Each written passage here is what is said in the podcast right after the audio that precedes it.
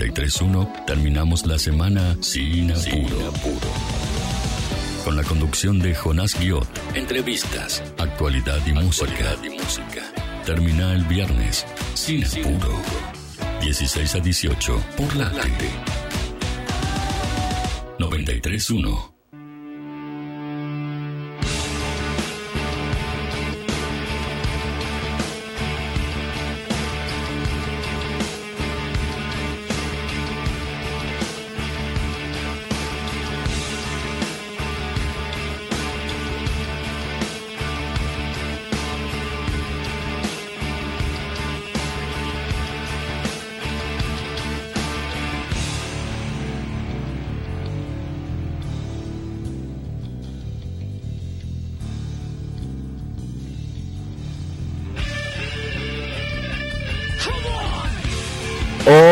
¿qué tal? ¿Cómo les va? Bienvenidos, bienvenidas una vez más a Sin Apuro, este ciclo hermoso que hacemos como cada viernes hasta las 6 de la tarde con ustedes acompañándolos para el principio de este fin de semana, lluvioso en la ciudad de Buenos Aires. Estamos contentos de estar una vez más con ustedes. Hoy se viene un programón de Sin Apuro. Estoy solo en el estudio, me acompaña Sole Cook del otro lado en la operación técnica y Cristian Legnani que ha venido nuevamente al, a la radio. Extrañaba, me dice antes de entrar.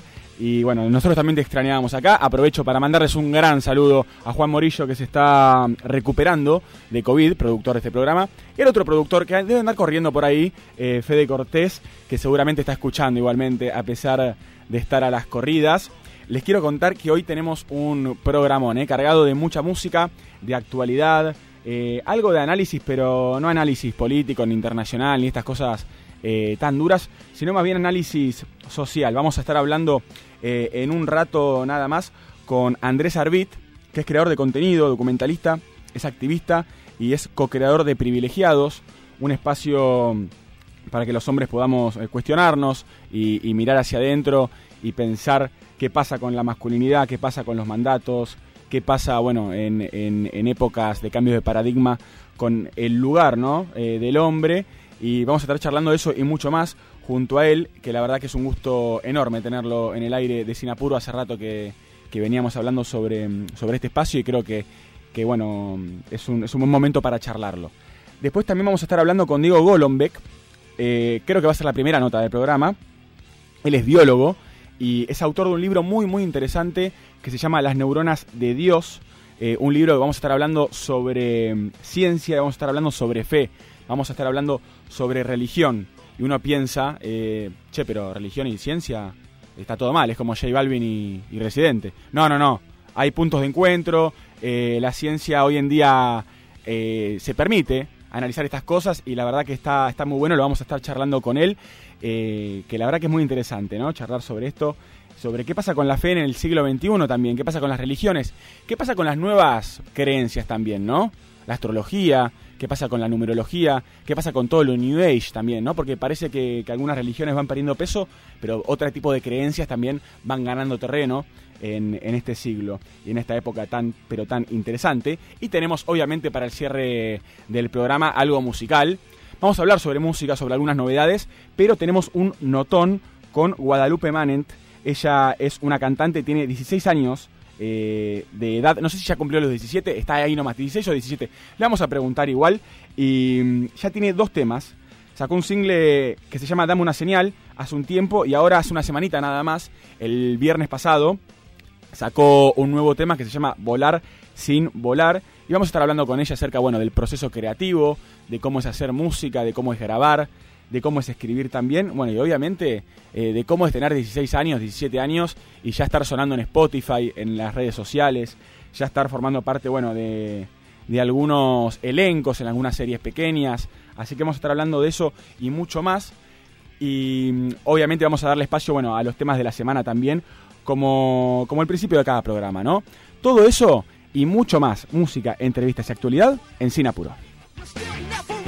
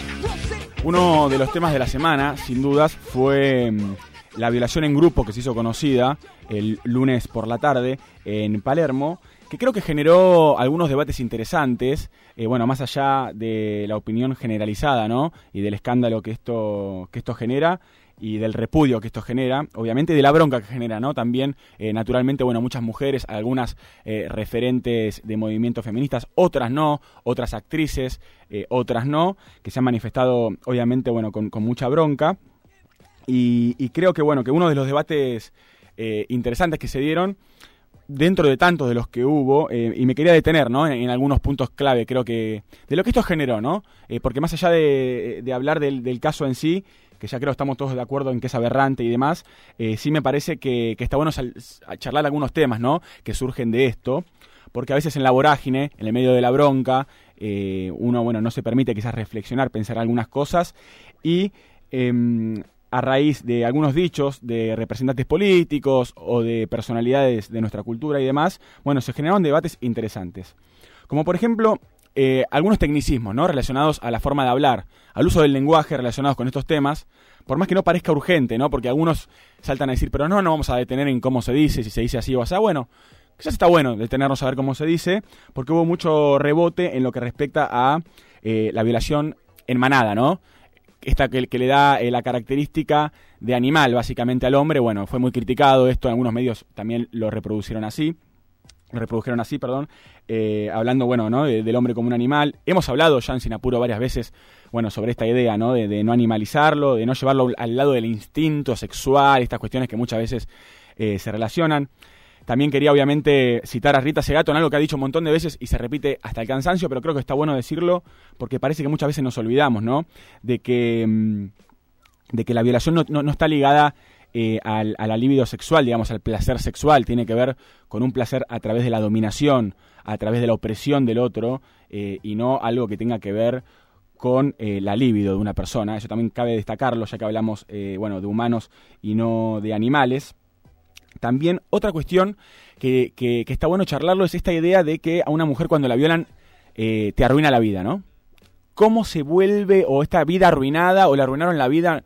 Y también hay, que detenerse ahí eh, para pensarlo, ¿no? Por, em, por, empezar porque, bueno, cada persona, cada mujer lo vive de una manera distinta, y atraviesa todo este proceso de una manera distinta, y las secuelas también, pero detenerse en, la cuestión de arruinar la vida, ¿no? Cuando eh, es un enfoque un poco, un poco choto, porque en parte también es de alguna manera, em, creo yo, y no, no creo yo solamente, sino que hay, varias eh, autoras que lo dicen, una de ellas Virginie Dupont, una eh, autora francesa muy interesante que fue prostituta y que fue abusada cuando, cuando era joven, eh, que dice que de alguna manera decir que a una mujer se le arruina la vida cuando es violada es jugar para el patriarcado, ¿no? Digo, eso es lo que justamente busca este sistema, digamos, opresivo y opresor sobre la mujer, es, es que justamente si sucede eso, te arruine la vida, ¿no? Bueno, no, la verdad que no, la verdad que se puede salir.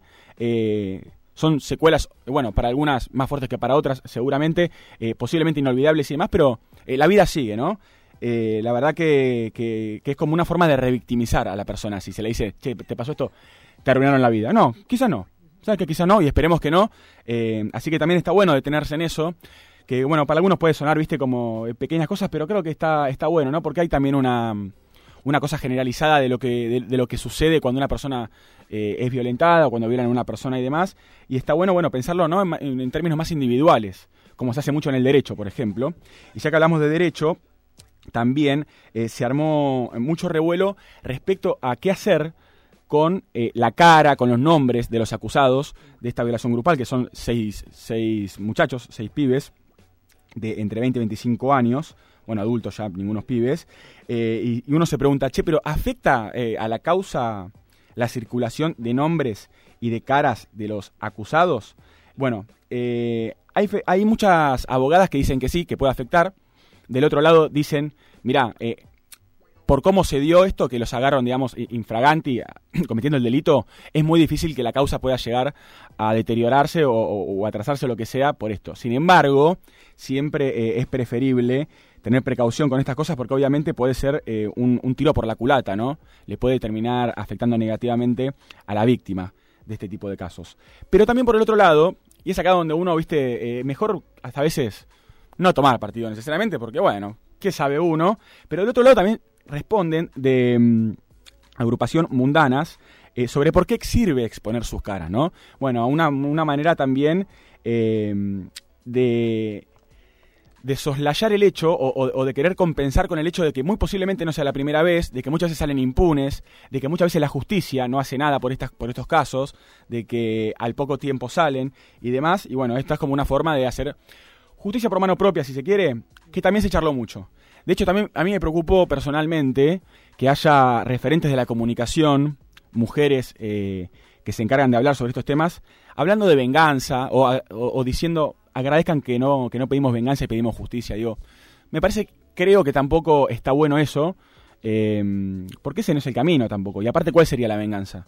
Eh, de hecho, me preocupa mucho porque, bueno, no me preocupa mucho, no es que no puedo dormir, pero es preocupante eh, porque se, se viralizaron algunas direcciones de domicilio de estos pibes también. Ese pibe ni siquiera vive en esa casa, quizás vive con algún familiar, ¿me entendés? Entonces como que entran en juego otras cosas que decís, che, pero pedimos justicia y hasta qué punto. Eh, pasamos de ser víctimas a victimarios de otro, de otro delito o de otra cuestión, ¿no? Eh, que creo que también está bueno pensarlo. Y obviamente lo que pasa en los medios de comunicación, ¿no? Muchas veces con, periodistas y con, y con personajes que están opinando y, hablando sobre estos temas que tienen muy poca formación y algunos hasta tienen antecedentes ya en la televisión ninguneando o hablando mal de, de diferentes colectivos, como puede ser el caso de Azaro.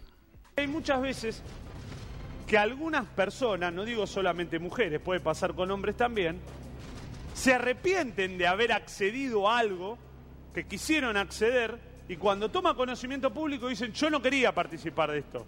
Chicos y chicas que participaron de algo. Bueno, acá ya está dudando básicamente eh, del relato de la víctima. En el momento de declarar, declaran algo que ellos.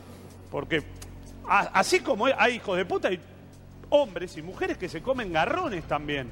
Eh, la verdad que a mí, personalmente me parece totalmente irrelevante el tema de si la chica consumió o no consumió, o lo que sea. A mí también me pasa lo mismo. Es violación y punto. Gustavo, pero si, si vos quisiste, quisiste drogarte y en algún momento quisiste... Podés hacer lo que quieras, pero eso, eso no habilita a que te viole un grupo de Te estoy preguntando otra cosa, Gustavo. Pero le puede pasar a alguien que una persona en un momento quiera algo y después se arrepienta de ese algo. Durante o después. Supongamos que la chica en algún momento quiso tener sexo con alguno de estaba, No estaba en capacidad de dar su consentimiento. Era incapaz en ese momento. Y ellos pueden decir lo mismo. Yo también estaba drogado y era incapaz de entender si ella estaba drogada o no estaba drogada como estaba yo. No, porque ella estaba indefensa y ellos sabían perfectamente lo que hacía. Eso está a la vista. Bueno, algunas, eh, algunos testimonios que, dan indicios, ¿no? El poco conocimiento del caso, principalmente. Bueno, luego eh, también la duda sobre la víctima, algo que es una una discusión que ya está saldada, eh, más a esta altura del partido, ¿no? Teniendo en cuenta de que todavía eh, no han ni siquiera declarado estos acusados. Y bueno, además esta idea del consentimiento muy, muy fallida, ¿no? Me parece esta cosa de que porque uno accedió, eh, en caso de que suceda, como que no es el caso en este particular, digamos, de la violación del lunes, pero él plantea esta idea de que, bueno, pero este caso no, pero en otro caso, ponerle que alguien accede a una cosa y después dice que no. Y bueno, dijo que no, dijo que no. Esto es muy decirlo para decirlo de una, de una, forma quizás más, más gráfica, eh, pero podés estar en el medio de un acto sexual, decir que no, y es no, no porque estuviste o porque ya estás ahí, no hay vuelta atrás. Eh, eso está bueno también aclararlo, eh, y que además no es el caso del que estaba hablando él, ¿no? Algo que aparte lo hace que sea peor la tergiversación de lo que sucede, y más teniendo en cuenta que parece a propósito, ¿viste? Porque ya se había metido hace muy poco con el colectivo LGTBIQ, cuando habló sobre un bar que era, bueno, eh, un bar LGTBI y él empezó a decir, bueno, pero si yo soy hetero, puedo entrar igual, bla, bla, bla, bla, como haciendo una, una especie eh, de discriminación inversa y no sé qué quiso inventar. Bueno, después se retractó y ahora esto, digo, ¿no? Es como que eh, pareciera que, falta ahí un empujoncito quizás hasta de parte de las autoridades del canal, ¿por qué no? Eh, de, avanzar con algo para, para ayudarlo, ¿viste? Para darle un poco de información. Porque tampoco está bueno, che, eh, que rajen la mierda, ¿viste? Porque el otro lado está el punitivismo extremo, puro, que, que, salta con eso y creo que también está bueno darle la oportunidad por lo menos de que pueda aprender ciertos conceptos que son muy básicos y que estaría bueno más, más que nada para que no sea Gustavo Chapur el que tenga que, poner los puntos de manera eh, también muy, pero muy notable, ¿no? Eso también hay que rescatarlo. Qué bueno que estaba acompañado, bueno, de, un periodista eh, que entiende un poco más de estas cosas, del concepto de consentimiento, ¿no? Digo, ¿cómo decir esto? Digo, es, es grave no entenderlo y estar comunicando este tipo de cuestiones en la televisión. Por eso también quería frenar ahí, eh, por, por, si acaso no es el único, ¿no? Eh, Azaro que no, que no tiene muy en claro esto de los, del consentimiento y cómo funciona. Em, básicamente nadie está obligado a sostener el consentimiento por más que haya dado el sí en algún momento. Después, bueno, la duda en la víctima, algo que ya hablamos, y algo interesante que también se armó a raíz de, un tuit de Elisa Gómez Alcorta, que es la titular de es la ministra de las Mujeres, Géneros y Diversidad, además es abogada, además es docente, que, que habló sobre, sobre este hecho y tuiteó. Es tu hermano, tu vecino, tu papá, tu hijo, tu amigo, tu compañero de trabajo. No es una bestia, no es un animal, no es una manada, ni sus instintos son irrefrenables. Ninguno de los hechos que nos horrorizan son aislados. Todos y cada uno responden a la misma matriz cultural. ¿No? Bueno, básicamente hablando de algo que también surgió como debate, ¿no? Esta cosa de cómo puede ser en pleno Palermo a la tarde, de día, eh, seis pibes, bueno. Sí, algo que también eh, muchas feministas se cansan de decir muchas veces es eso, ¿viste? El violador no es un monstruo que, que está escondido entre en un callejón, ¿no? en plan película eh, de, terror, digo. Es, es, una persona con un trabajo, con amigos, con amigas, con familia y, y estas cosas suceden de, esta manera. Lo mismo cuando dicen, ¿cómo puede ser que sean seis y ninguno dice, y son seis violadores? Eh, claramente ninguno va a decir, eh, che, esto es una locura, si son seis violines y están haciendo eh, semejante barbaridad, que bueno, también me llama la atención que, nos, que, que sorprenda, ¿no? Em, este tipo de, actitudes de parte, bueno, de personas que hacen esto, y que también estaría bueno eh, averiguar si lo hicieron anteriormente. Ya hay uno de los chicos que salió, una, una, piba, a acusarlo por un abuso anteriormente. Em, algo que se da muchísimo.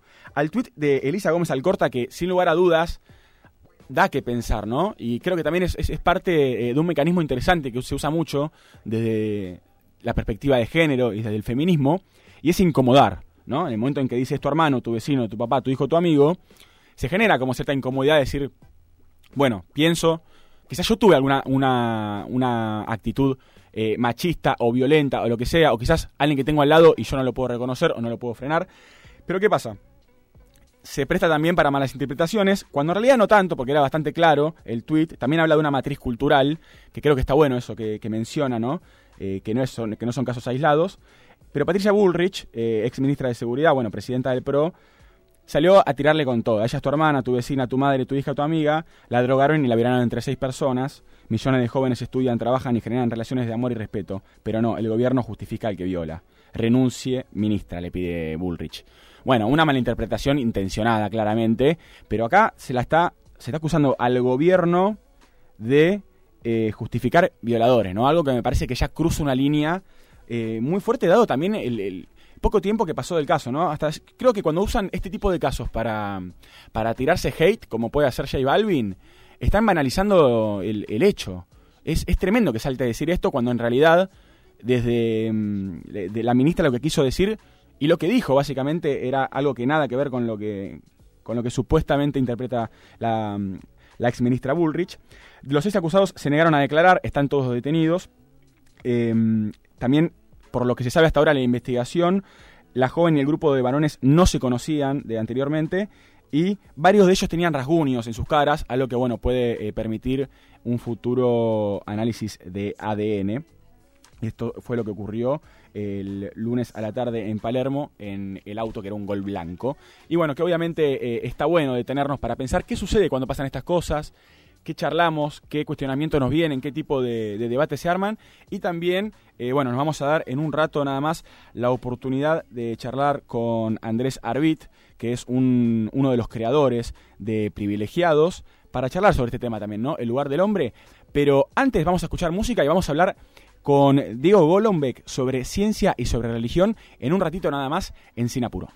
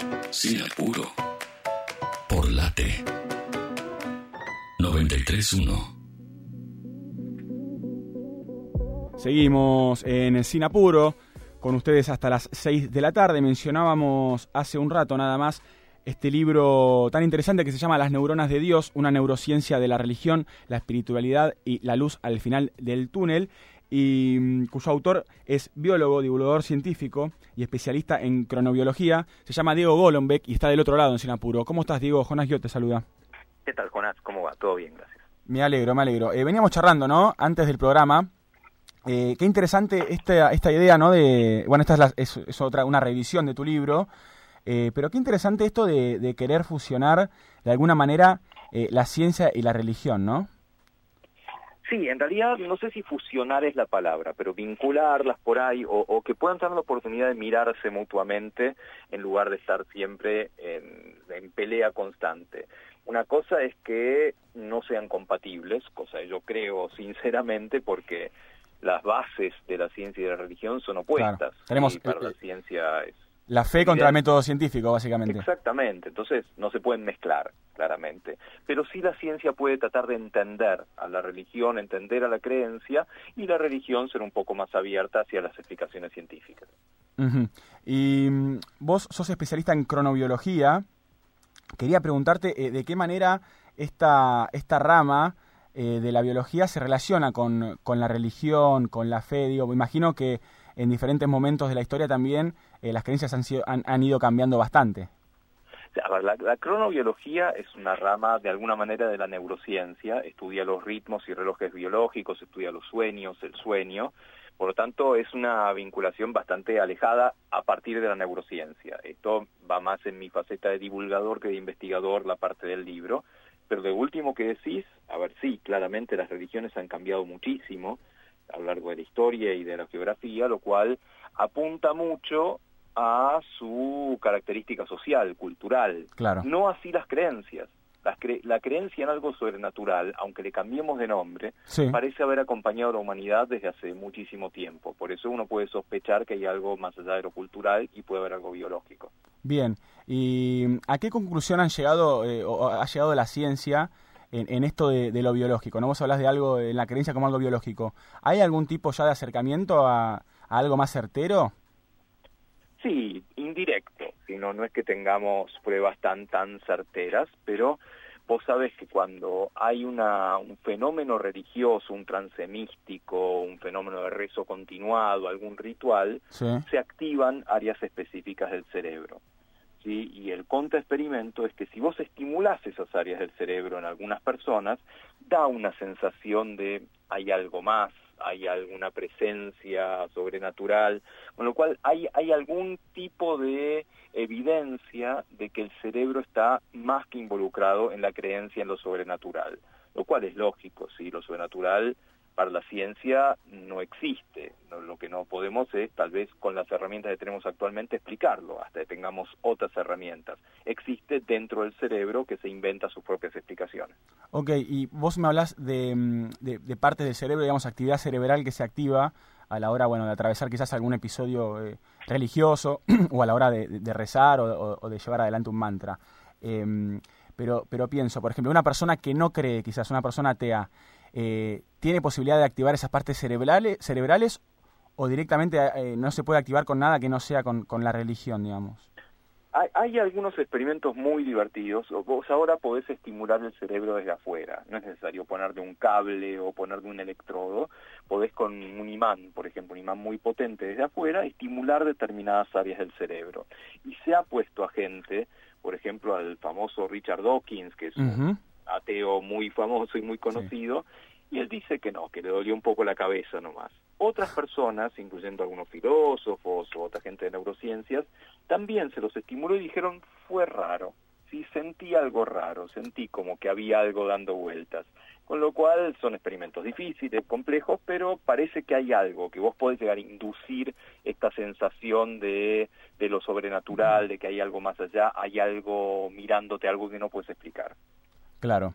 Eh, ¿Sabes que también, pe- perdón, pensaba que muchas veces, uno nota quizás que las religiones más tradicionales eh, quizás em- empiezan a, a perder fieles, ¿no? Quizás ve menos gente que va a misa y demás, pero al mismo tiempo surgen otro tipo eh, de creencias también, en cuestiones más metafísicas también, que no tienen que ver con un dios, eh, pero sí con eh, muchas ramas de, de lo New Age, por ejemplo, o pienso en la astrología, o en las energías, o mm, bueno, eh, mismo el karma, digo.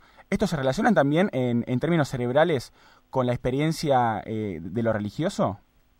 Yo diría que es algo mucho más cultural que biológico. Son modas que las distintas épocas van teniendo y en un mundo incierto y crecientemente incierto y de alguna manera la gente sí se refugia en este tipo de creencias, en este tipo de explicaciones que le dan un poquito de certeza, un poquitito de tranquilidad. No diría que esto tiene un sustento biológico, un sustento cerebral, sino claramente un sustento, sociocultural. Por eso es que va cambiando tanto de año en año, ni siquiera de década en década. ¿no? Claro, o sea, son, son, son cambios que se dan quizás en, en un, en un muy corto plazo. Exactamente, en un corto plazo y también a lo largo de la geografía son muy distintos. También es cierto que frente a fenómenos globales, la pandemia es un gran ejemplo, puede Sí. ser que la gente atraviese un fenómeno de incertidumbre en todo el mundo y se vuelquen a ciertas creencias, a ciertas, eh, ciertos rituales, ciertos esoterismos que, bueno, dado que no sé para dónde va el mundo, por lo menos me agarro de algo. Claro, sí, además empiezan a surgir, eh, bueno, creo que la globalización ayuda mucho con esto, ¿no? Las redes sociales y demás, pero también creo que hay acceso a un montón de tipos de culturas hoy en día, y a un montón de tipos de creencias, eh, como puede ser, no sé, hoy, hoy uno conoce gente budista, por ejemplo, ¿no? Eh, que quizás en otra época era algo impensado.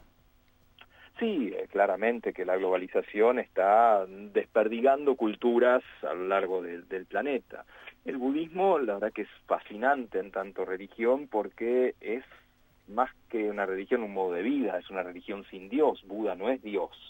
Hay un ascenso a otro plano de conciencia, pero no, no en busca de Dios, en busca de un cielo.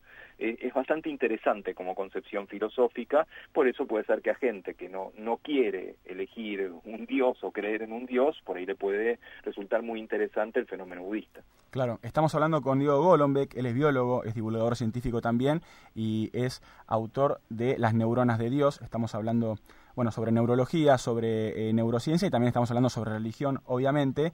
Vos recién mencionabas esta idea de la vida después de la muerte. Eh, ¿cómo puede afectar ese, ese, ese pensamiento, esa creencia, digamos, a una persona a diferencia de una que no? Claramente la, la, la muerte es un gran misterio, es un gran límite para la vida. Si esto, desde que hay conciencia en un organismo, sabe que hay muerte, que sus compañeros o sus compañeras se mueren y que eventualmente el mismo organismo se va a morir. Esto causa angustia, está claro, sí, por más que uno sea muy superado lo que fuera, causa angustia saber que uno no va a estar. Y ahí las religiones imponen en cierta manera su explicación, su confort, no, no te preocupes, hay algo más, yo te lo garantizo, y está bueno el algo más. Eso, en algunas épocas de la historia y para algunas personas, baja mucho la ansiedad, baja mucho el estrés, ¿sí? de decir, bueno, se acaba, no sé qué va a pasar, dejo todo, el que te den una explicación así satisfactoria y decís, bueno, está bien, sigo viviendo con mayor tranquilidad. Y esto se, se, se valida, ¿sí? se puede medir las personas religiosas en general tienen un nivel de estrés más bajo y tienen hormonas del estrés más bajo. Y en algunas, eh, algunas papers, algunos resultados indican que hasta podrían llegar a vivir más las personas religiosas, tal vez Mirá. porque son menos ansiosas. Igual esto no está repetido o validado como corresponde, pero es una indicación interesante. No, es interesantísimo. De hecho, salvando la distancia, ¿no? Me hace pensar en la idea de querer o reventar. Exactamente, Eh. sí, mejor creer. Este, Diego, sé que estás apurado, eh, que tenés que irte en, en pocos minutos, por eso quería bueno ir, ir cerrando y preguntarte a vos, quizás a más título personal, digo, pero vos, eh, eh, ¿tenés alguna creencia por fuera, digamos, de, te- te- ¿tenés fe? No, no, no, no, soy ateo, me interesa mucho la historia de las religiones, me interesa mucho el fenómeno de la creencia, pero en lo personal no. Y de alguna manera eh, te genera cierta, no te diría envidia, ¿no? Pero esto que se genera, ¿no? En las personas. eh, hay un libro de Freud, de Malestar en la Cultura, Sí. eh, que arranca con, con una conversación que tiene Freud, ateo, con un amigo de él, eh, creyente, que le explica lo que para él es la fe a Freud, y Freud ahí le agarra como una sensación que dice, che, me encantaría sentir el, eh, esta, esta cosa abrasadora que él siente, este mar de, de- que siente este hombre cada vez que, que atraviesa la religión así. Digo, ¿a vos te pasa eso también? No sé si envidia, curiosidad sin duda, sí, curiosidad de cómo, cómo es la vida teniendo la certeza de que hay algo que no existe, hay un Dios, una creencia en lo sobrenatural, un ritual, cómo sería esa vida y qué, qué beneficios te trae. Envidia me parece que sería ya demasiado. Bien, bien. La verdad, eh, muchas gracias, Diego, eh, por la comunicación. Nos encantó charlar con vos. Y mm, bueno, espero cuando tengamos quizá más tiempo podamos charlar más largo. Encantado, claro que sí, Jonás. Igualmente, Diego, un abrazo grande. ¿eh? Un abrazo, saludito. Era Diego Golombek en la primera nota del programa, biólogo, divulgador científico, eh, interesante, ¿no? Esta ya es eh, la segunda edición, una reedición de Las neuronas de Dios, un libro que vale mucho la pena, una neurociencia de la religión, la espiritualidad y la luz al final del túnel. Eh, está bueno charlar de religión.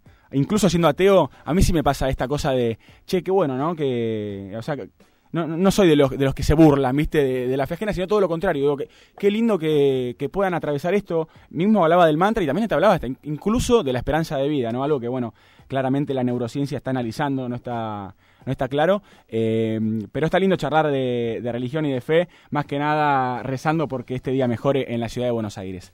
Quédense del otro lado, que hay mucho más sin apuro hasta las 6 de la tarde. En un rato nada más vamos a hablar con Andrés Arbit sobre el rol del hombre en esta sociedad y en este contexto.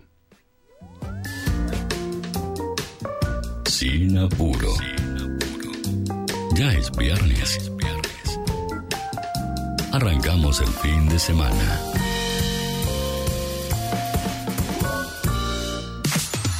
Pileta, sol, playa, montaña.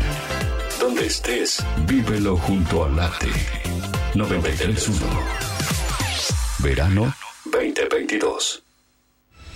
Diario El Sol, el matutino del Gran Buenos Aires.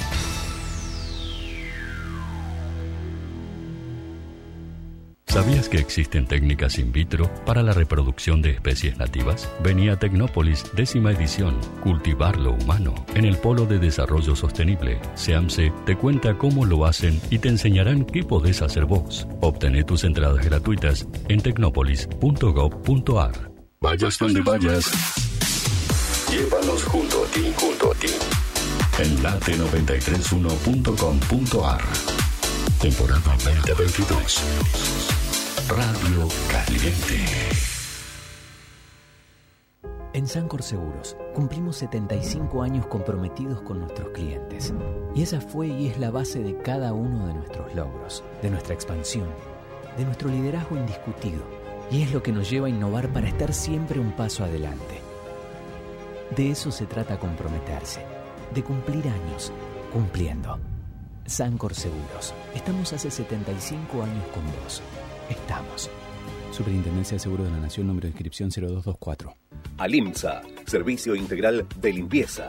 Ingresa en alimsa.com.ar, teléfono 4787-9005. Alimsa, calidad y profesionalismo. Centro de Empleados de Comercio de Luján. En Alcina 1166, teléfono 023 23 42 21 74. Centro de Empleados de Comercio de Luján. Cotillón Casa Alberto. Productos nacionales e importados. Cotillón Casa Alberto. El cotillón mayorista más grande del país. cotillóncasaalberto.com.ar Clínica Independencia. Infraestructura y equipamiento tecnológico de última generación. En Luis María Drago, 5681, Munro.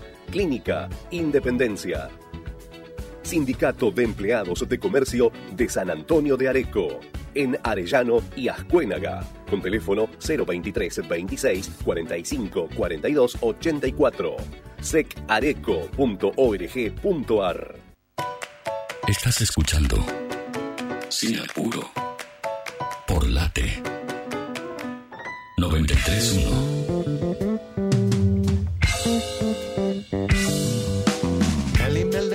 Hell were dancing at the Taco Bell when someone heard a rebel yell. I think it was an infidel. Adamant and Robert Plant with banter of a sycophant. Enlisted by Ulysses Grant to record at the record plant. Islamabad is I'm the not Havana at the riot squad. And if you want to be a mod, you'll have to meet me at the quad.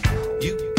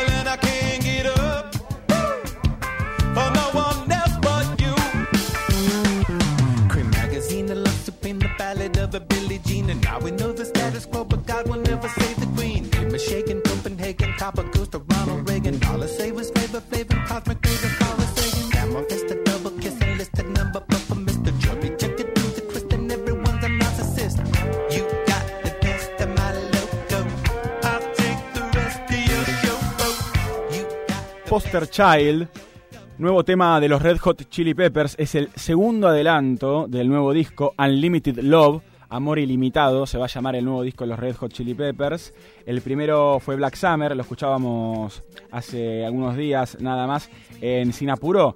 Y tiene una novedad este tema muy interesante, el regreso de John Frusciante, el guitarrista.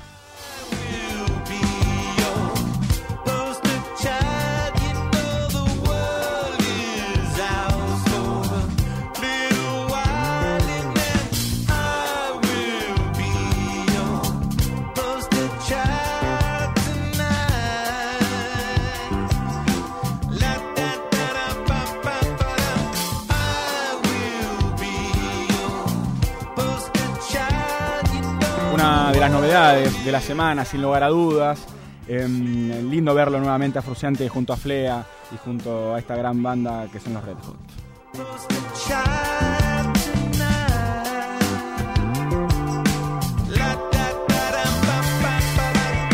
Y hablando de grandes artistas, uno que ya tiene sold out en Argentina es el mallorquí, Rels B. Carro nuevo cada medio año, baby, ya no tengo ni dónde aparcarle. Me la suda tu contrato en Warner. Todos los tuyos siguen pasando. A estos mierdas se les sube pronto, pegan par de temas y ya se creen grandes. Alguien debería de educarles. Parece que no lo hizo su madre. Baby, quieren todo lo que yo tengo, están copiando siempre, pero no les sale. En el juego, baby, todo se sabe. Puta fama vuelve a todos iguales. Baby, sopla este estilo. Gucci, Prada, Moschino.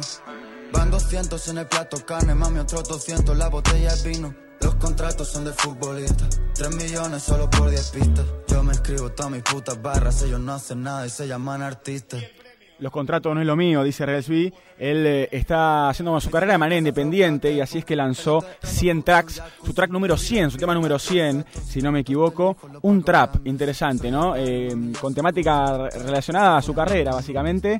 Y, y lejos de sus raíces, quizás que son más hip hoperas, haciendo un trap muy lindo también, ¿eh?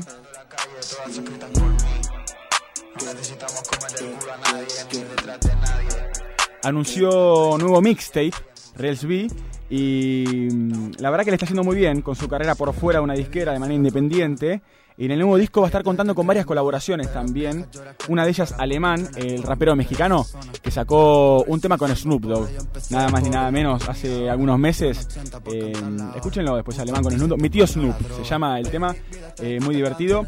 También Snow the Product va a estar en el disco. ¿Se acuerdan de Snow the Product? La rapera mexicana que hizo el Bizarrap Session. Vamos a hablar de Bizarrap en un ratito nada más. Bueno, va a estar ella también eh, colaborando con uno de los temas y uno de los referentes del trap en Argentina, Kea. Mi vida para el traidor están hablando mierda porque están jodidos. Sácate mi nombre de tu boca, tú eres una rata y él siempre lo ha sido. Por aquí pegamos todos los temas sin entrar en radio ni en Viva Latino. Hablamos de trap y hablamos también de trap argentino, no solamente español como Reels B.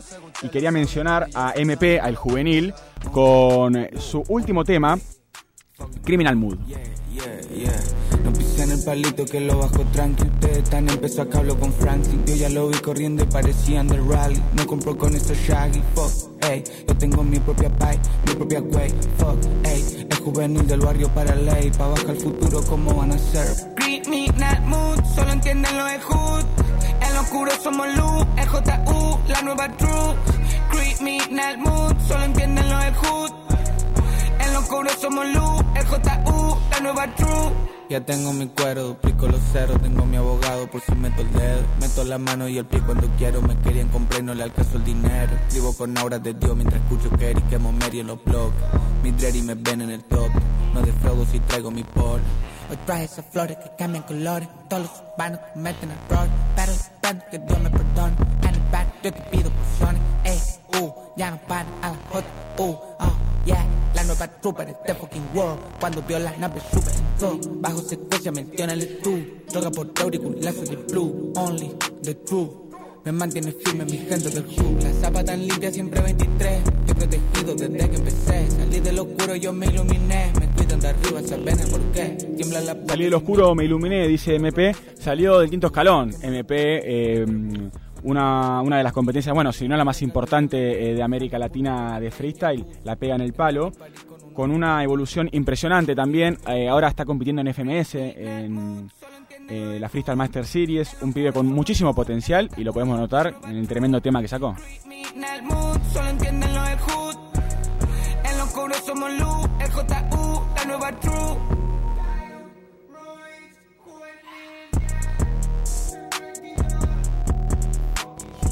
Un trap también, un ritmo pesadito, pero lindo. Eh, a diferencia, bueno, de una pelea, ¿no? Muy, pero muy fuerte y muy notoria que se hizo en las últimas horas, que involucra a Residente, de Calle 13, y a J Balvin, el colombiano. Es una pelea que ya viene de hace rato, pero esta vez eh, Residente decidió salir con todo en la mm, Bizarrap Session número 49 para pegarle al reggaetonero. La gorra con la R se avecina en la tarima entera, empieza a oler a granja campesina porque estos raperos de mentiras se vuelven gallinas con mi rima cuando impongo disciplina como en China mi retina solo ve cabezas rodando por la colina, la revolución francesa con la guillotina quemando vitrinas, voy a todas, voy encima con una botella, una toalla y gasolina como en Palestina lo hago fácil como pelar cáscaras de mandarina, cómodo como un asiento cuando se reclina, soy Correa, Bae, Gil, Indoor, doble play de rutina, esto no es por Instagram, esto se resuelve en la cabina, los mato amarrándome la derecha y la izquierda, cantando canciones infantiles. Lo que se llama un dissing, un diss eh, en el género del rap, ¿no? Tirarle, tirarle hate, tirarle beef también, ya que usamos términos en inglés, tirarle mierda a otro, en este caso de rapero a reggaetonero, si se quiere. Una pelea que ya venía de antemano, ¿no? Hace varios meses que se vienen tirando. Residente de calle 13 le tira mucho mm, a J Balvin. Entre varias cosas, una de ellas, porque hace poco tuvo una distinción J Balvin como mejor artista afrolatino del año. Y es algo que a, a Residente le molestó mucho. Estos mentirosos, estos vagos son golosos, no te llevan ni el plato a la mesa y se llevan la propina del mozo y no les da vergüenza, eso es lo vergonzoso. Las abejas hacen miel pero se las come el oso. No se compra el respeto por ser talentoso, una cosa es ser artista, otra cosa es ser famoso. Ah, hay que hacer una limpieza, mucho delirio de grandeza, poca destreza. Esto solo empieza, yo todavía voy por mi primera cerveza. Esto lo hago para divertirme, para divertirme, para divertirme. Esto lo hago Esta creo la mejor parte del tema, sin lugar a dudas. para divertirme.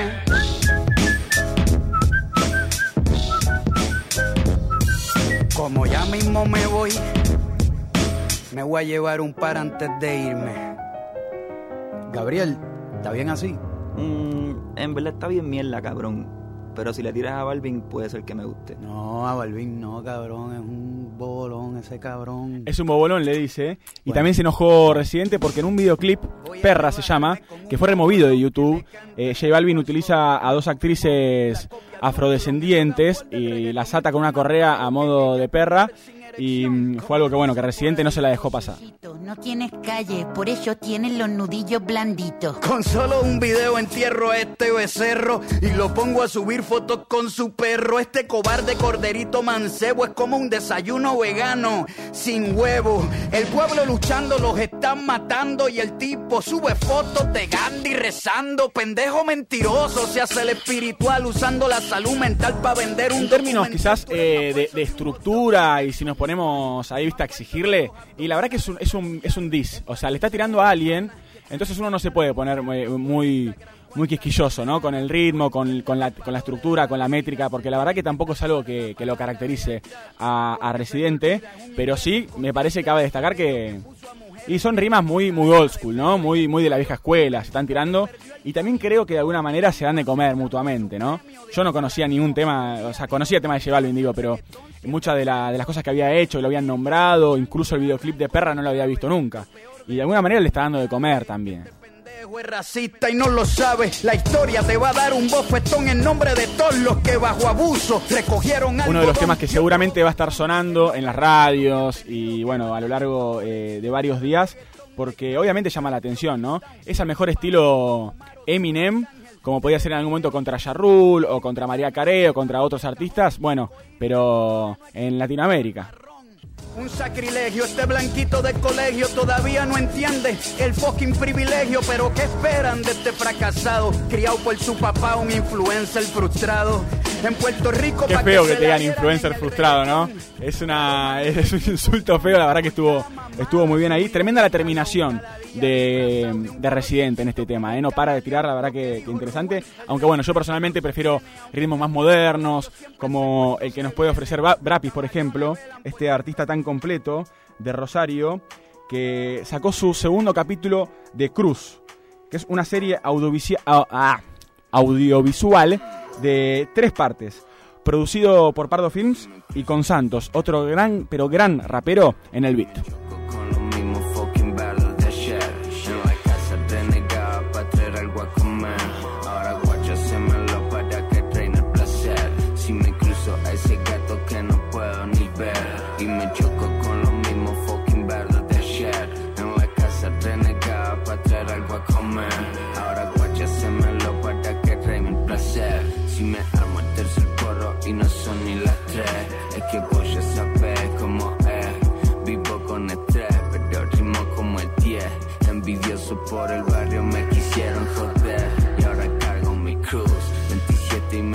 Pregunto si hay lugar en el club o si me queda en el hood. Con la piba acostado, escuchando Badu. Solo pido que el Ramiro tenga amor y salud. Word. Como familia, mantengo el secreto. Los códigos puestos al ciento por ciento. No existe la envidia, mi amor queda en esto. Comértelo lento, rapeártelo frenos, sí. Y si me cruzo a ese gato que no puedo ni ver. Y me choco con los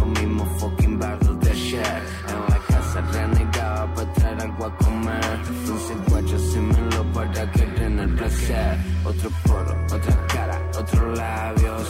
uh, otra vibra otros escenarios. Esa era mi vida hace unos años. Ahora solo doy vueltas en mi cráneo. Solo veo luz en el armario y unas pibas en el barrio que me chiflan cuando salgo. Pero ni caro. Me voy al estudio y del estudio para el estadio. Los problemas de mi radio. Sé que estoy pensando demasiado.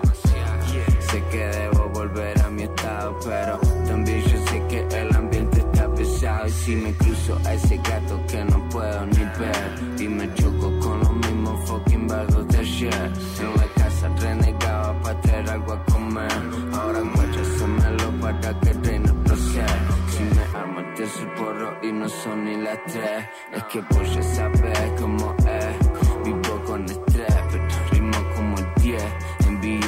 por el barrio me quisieron joder. Y ahora cargo mi cruz. Ahora cargo mi cruz, baby. Ahora cargo mi cruz.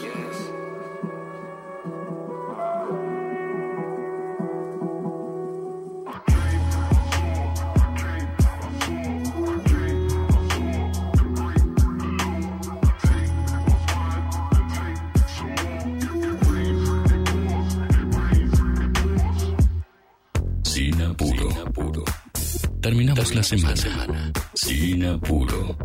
Terminamos la semana. En Late. Late.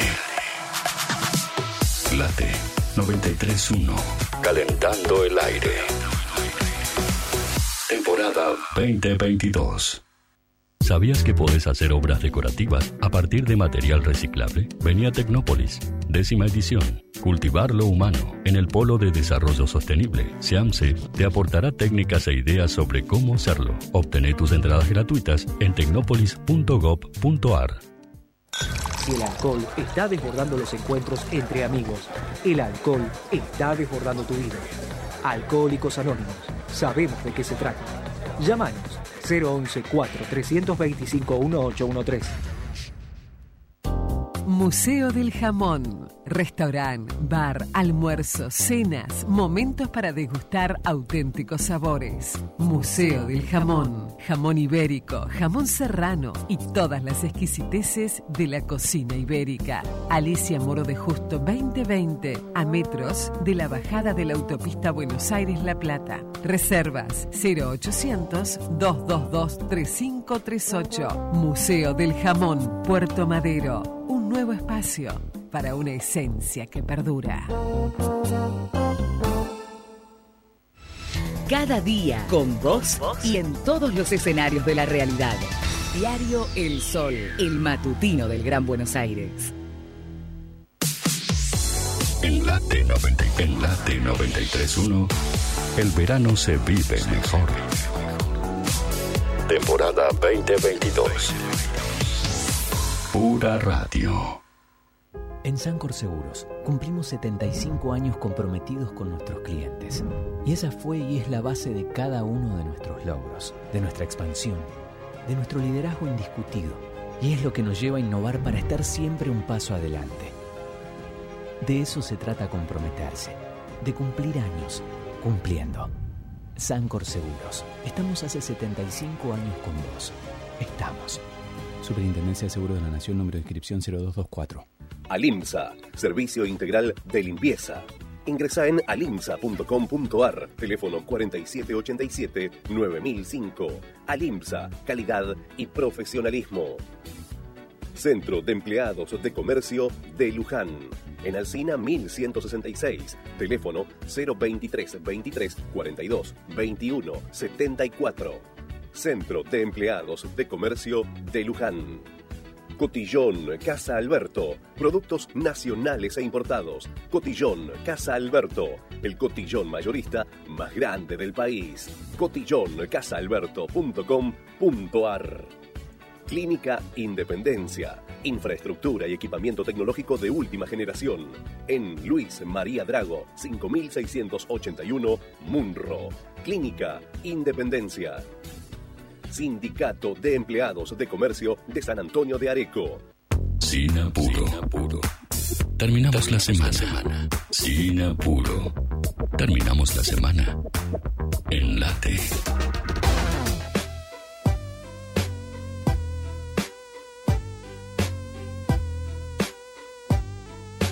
Seguimos en Sin Apuro con ustedes hasta las 6 de la tarde. Mencionábamos al inicio del programa este acontecimiento tan grave y que rebotó tanto que tiene que ver con la violación de esta joven el lunes por la tarde, un grupo de chicos en Palermo. Y obviamente, bueno, dentro de los debates que mencionábamos, uno de ellos es sin lugar a dudas el rol del hombre, ¿no? Eh, el rol del hombre como parte de esta sociedad, como hermano, como primo, como novio, como exnovio y como amigo también. Y bueno, qué, qué herramientas tenemos, ¿no? Eh, los hombres en la sociedad de hoy, con eh, tantos cambios también, para poder eh, cuestionarnos, para poder frenarnos la mano y para poder avanzar en términos de perspectiva de género.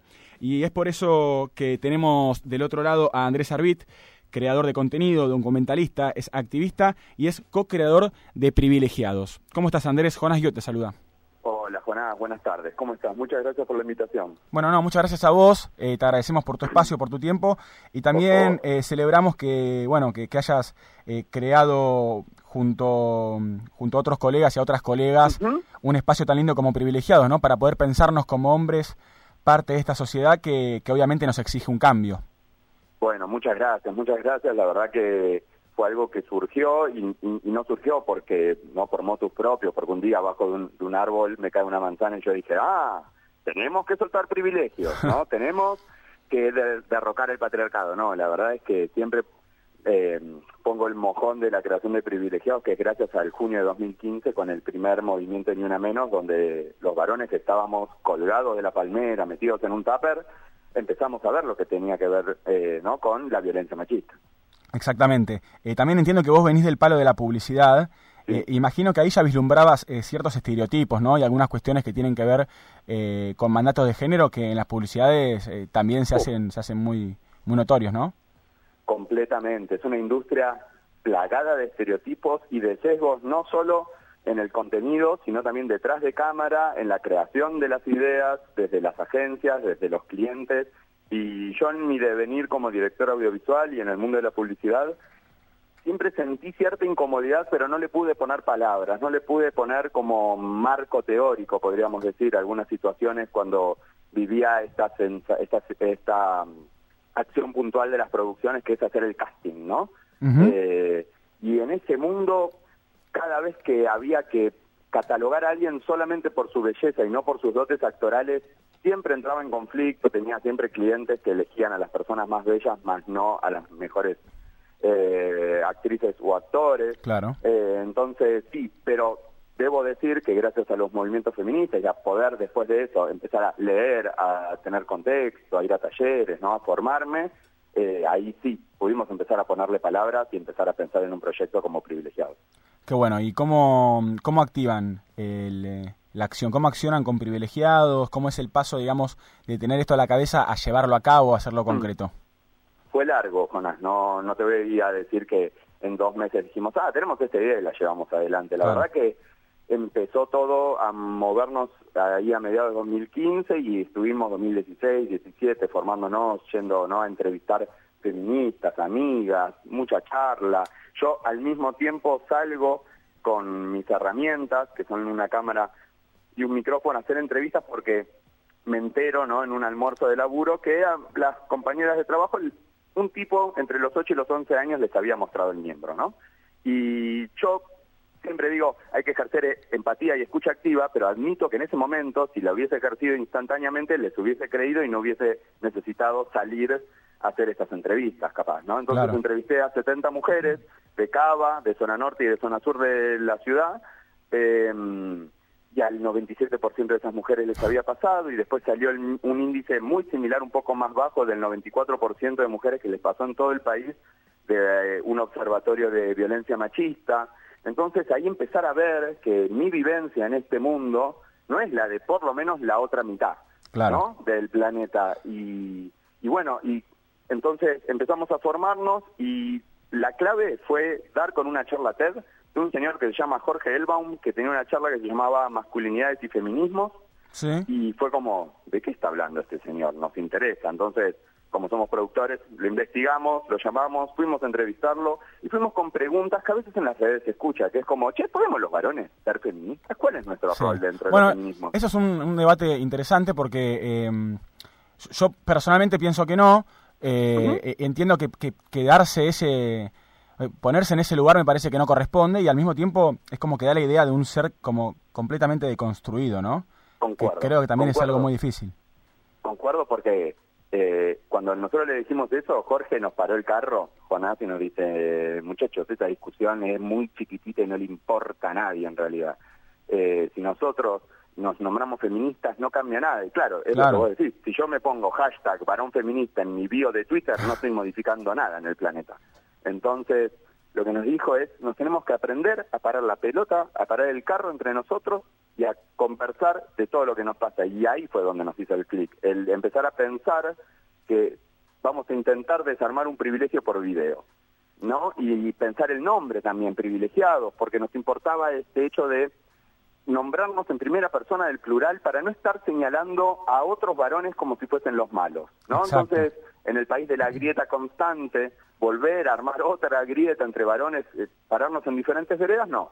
Nos nombramos en primera persona del plural, aunque no hayamos ejercido todas las violencias machistas o todas las prácticas machistas, pero nombrémonos en primera persona del plural para trabajarlo colectivamente y que no se sienta, ¿no? Que de un lado están los buenos y de un lado están los malos, como bien decís, que no, porque por ahí a veces dicen, ¿y quiénes son estos de privilegiados? Yo no vengo de una burbuja impoluta de nunca haber tenido ni una práctica machista. Claro, más bien. Y además, esto que bien decía Jonás, como hay alguien que ya se, que es un peligro. Cuando alguien ya se piensa deconstruido, en Sí. estos tiempos que corren, la deconstrucción es un camino que nos va a llevar toda la vida y que no vamos a llegar a un objetivo. Claro, eso lo hablábamos con Luciano Lutero hace Claro. algunas semanitas, ¿no? Esto de Mirá. que es una es algo cotidiano, es algo hacia adentro y eso mismo, ¿no? Es un camino, no es un- una llegada que listo, ahora sí, ahora ya está, ¿no? Eh, que es muy interesante lo que decís. Y también eh, pensaba, bueno, ahora que mencionás cómo surge Privilegiados, que bueno, recomiendo a todos aquellos que están escuchando eh, que, que lo busquen en las redes y demás porque es muy interesante. Em, ¿Cómo, ¿Cómo surge también la necesidad de hablar estas cosas? Estamos hablando con Andrés Arbit, para los que se enganchan recién. Eh, ¿Cómo también eh, nos lleva a una necesidad que creo que es muy imperiosa, eh, también relacionándolo con lo que, con lo que pasó esta semana? eh, y, y es esta necesidad de hablar también entre los varones, no entre los hombres, porque yo creo que el lugar de la mujer está clarísimo.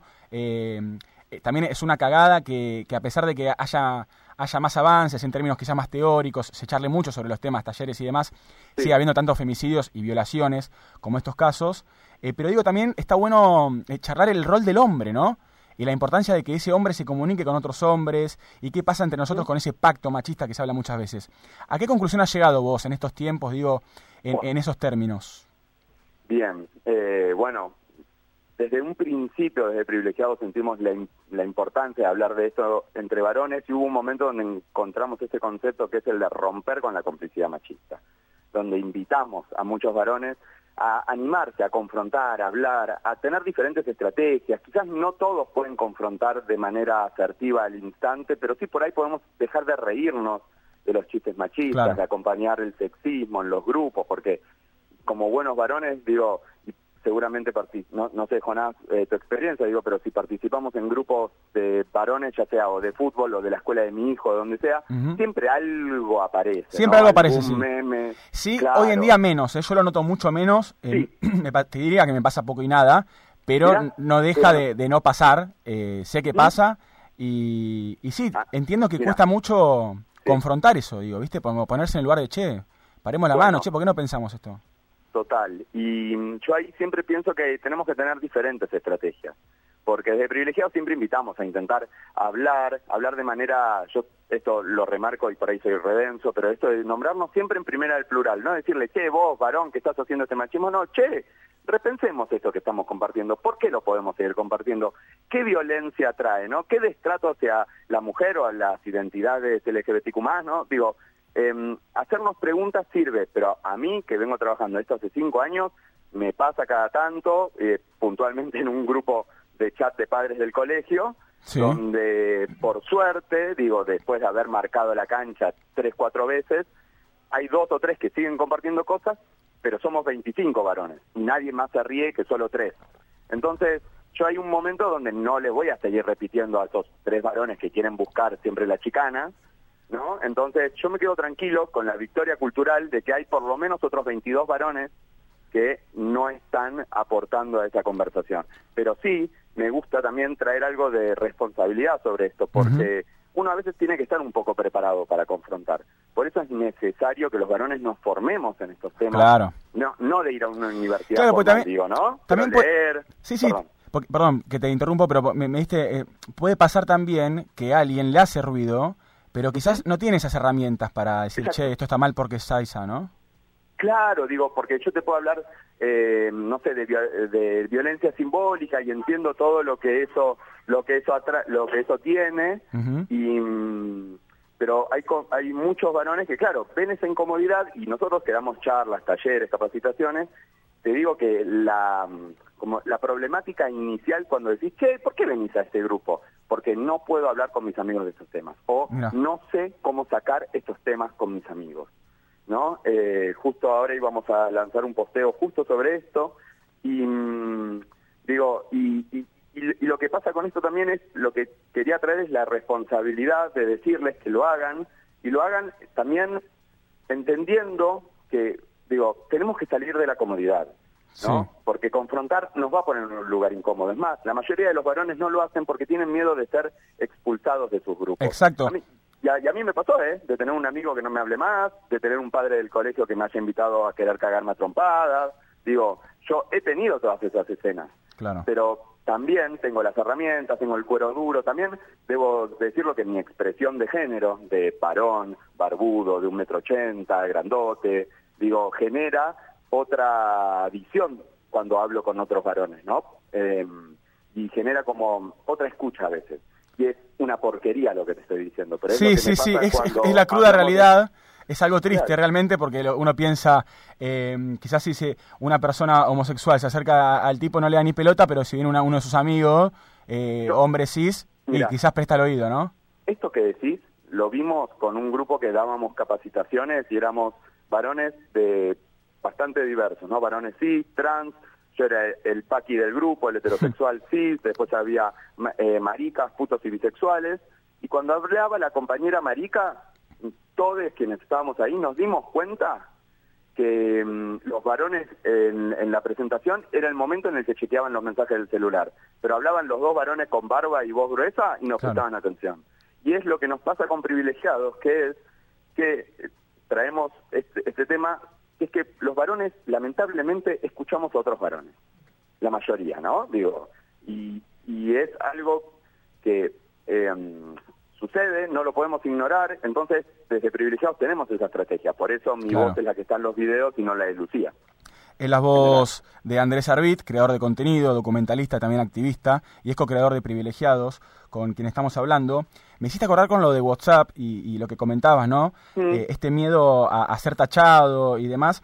Mujeres que no fueron tapa, eh, posteó en Instagram hace muy poquito, hace algunas horas nada más, una, un tipo de encuesta que hicieron en stories de Instagram donde preguntaban a hombres eh, por qué muchas veces no respondían o por qué no se ponían en contra de este tipo de actitudes y varios de ellos eh, respondían que o tienen miedo que los rajen del grupo de WhatsApp o que cuando dicen algo los traten de pollerudos eh, y, y, creo que está muy bueno, ¿no? Esto que hablas vos de, bueno, usemos esta, esta estrategia, ¿no? Del hombre escucha al hombre para también hacer ese cambio, ¿no?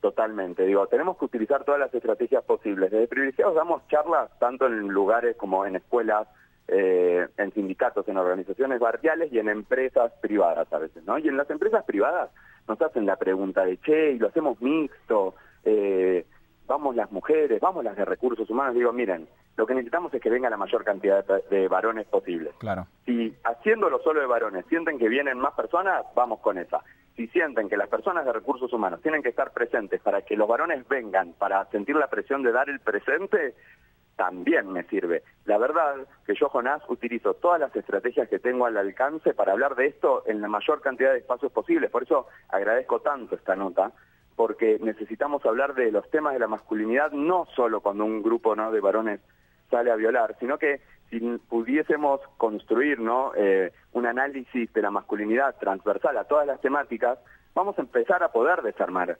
eh, esta construcción y a repensarlo, que cuando a muchos varones que parecen resistentes, y te digo que yo hablo con varones de entre 18 y 60 años, no encuentro una diferencia a la hora de hablar de masculinidad, porque tenés jóvenes que se sorprenden cuando hablamos de estos temas y tenés señores de 60 que se sorprenden cuando hablamos de estos temas. Claro, o sea... Y que muchos... Ah, perdón. No, no, no, eh, seguí, seguí. Y que muchos... Eh, no quiero que suene a justificación, por favor, de varones, pero que muchos accionan por ignorancia. Y cuando vos le decís, no, Ricardo, esto que vos estás diciendo es, no sé, faltarle el respeto a las mujeres trans, porque sus pronombres son femeninos. Claro. Y vos se lo decís con paciencia, con cierta simpatía, sin cagarlo a pedos, yo vi varones grandes, de cincuenta y pico de años, que se le abrían los ojos y decían, ah, eso querés decir, ¿no? Y los veías anotar en el Zoom. Em, entonces, hay veces que, por eso, las, y también me parece a veces revictimizante para todas las mujeres que por ahí tengan que llevar adelante las charlas de masculinidad, porque se chocan, claro, porque los varones empezamos en menos 10. Claro. ¿Entendés? Entonces, a mí a veces me, me cuesta, ¿no? Eh, como invitar a veces a las mujeres, porque les digo, miren que van a escuchar cosas van a sentir que estamos en el 2016 todavía hablando. Sí, o en 1800. este, que, que, es peor. Y me sorprende esto que vos me decís de las nuevas generaciones, ¿no? Porque uno tiende a pensar, o yo por lo menos, eh, con, con, tanto taller, con tanto esto, bueno, vos, vos decías mucha charla, eh, las nuevas generaciones decís, vienen preparadísimas, no sé qué, pero después ves este tipo de casos que sucedió el lunes y los pies tienen entre 20 y 25 años, digo, entonces eh, no, no, es tan, no, no, es tan cantado el cambio, ¿no? Estos chicos vivieron el boom del feminismo en, en el secundario. Estos chicos hicieron el secundario con la ESI instalada. Entonces, esto es lo que a mí me destroza el alma del, del caso este que son pibes que a la vez, algunos, son militantes con alguna especie de conciencia por una justicia social, pero que no se les cruza que la perspectiva de género tiene que ver también con una justicia social, ¿no? Entonces parece que la justicia social es solo para chabones, que pueden ganar espacios en lugares partidarios. Y, me, me destroza, me destroza en serio el corazón escuchar, eh, ver esta noticia de pibes que tuvieron ESI, que quienes lo militamos, quienes vamos a las escuelas en las jornadas ESI a hablar con varones eh, y tenemos estas charlas, porque yo estoy con- convencido que esto es algo que dice un activista eh, que se llama Beltrán Horisberger, que dice los, que los pibes no vienen con un chip nuevo. Claro. ¿no? Porque la cultura sigue siendo la misma y si dejamos que los chicos se sigan criando en la cultura como la conocemos, las violencias se van a seguir reproduciendo si no paramos la pelota y empezamos a cuestionar el status quo en un momento en el que hay muchos jóvenes que creen que es rebelde sostener el status quo. Sí, ni hablar. Eh, también muchos jóvenes que creen eh, que es rebelde sostener, ya quizás eh, yéndonos un poco por la rama, ¿no? Pero un, un discurso de, de ultraderecha, eh, un, un discurso recontra sectario, a veces clasista, a veces racista. Eh, digo, Claro, son fenómenos que se dan muy, muy de la mano también. Porque, ¿sabes lo que muchas veces escucho y me escriben? No, porque ahora el discurso dominante de los feminismos, el Sí. discurso dominante, o sea, en serio pensamos, por- pero porque yo siento que existe eh, como una especie de sentido común de se ganó el derecho eh, de la identidad de género, el matrimonio igualitario, la ley del aborto. Sí, ya listo. está, listo. Ya está, ganaron, ¿no? Como ganaron, ya está, el gobierno todo es feminista. Estamos tan lejos Total. cuando vemos los números, cuando vemos las desigualdades. Sí, Eh, eh, cuando vemos los femicidios, cuando vemos también la incapacidad del Estado para seguir esos casos y esas denuncias eh, de maltrato eh, y, y- poder, bueno, evitar eh, la expresión más, más extrema, ¿no? Que termina siendo los femicidios.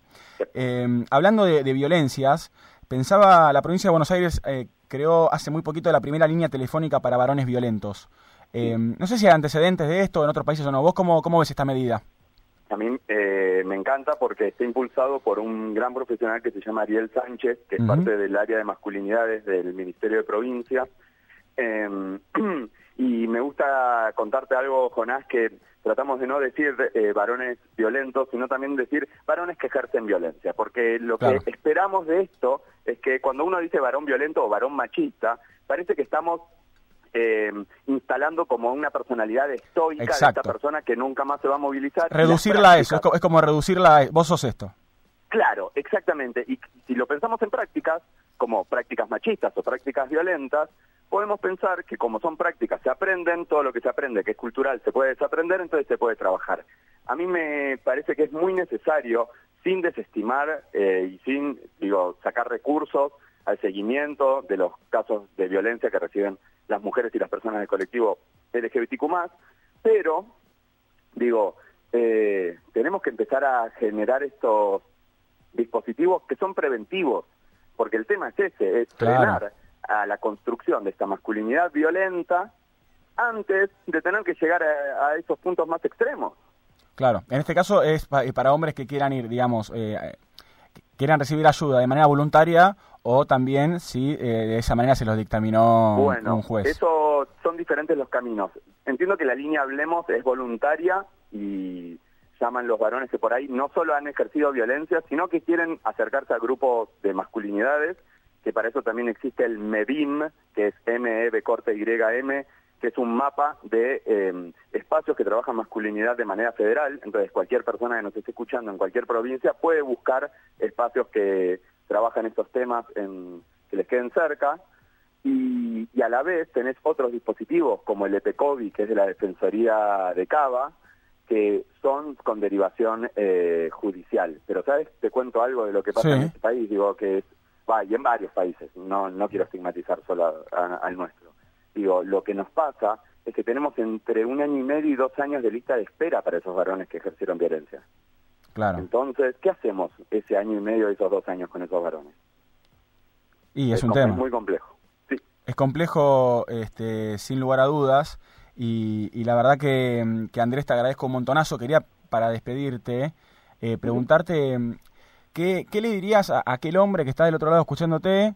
Eh, bueno, aquella mujer también, quizás, pero que, que, tenga este tipo de, contextos, ¿no? Quizás en un grupo de WhatsApp, quizás en su familia, eh, algún familiar o algo, tenga ganas de, accionar, tenga ganas de poner la pelota, pero no sabe cómo, o tiene miedo a, a que lo rajen del grupo de WhatsApp, o tiene miedo a que le digan pollera. Digo, ¿qué recomendarías o qué forma recomendarías para acercarte así a algún amigo para, para poder charlar estos temas?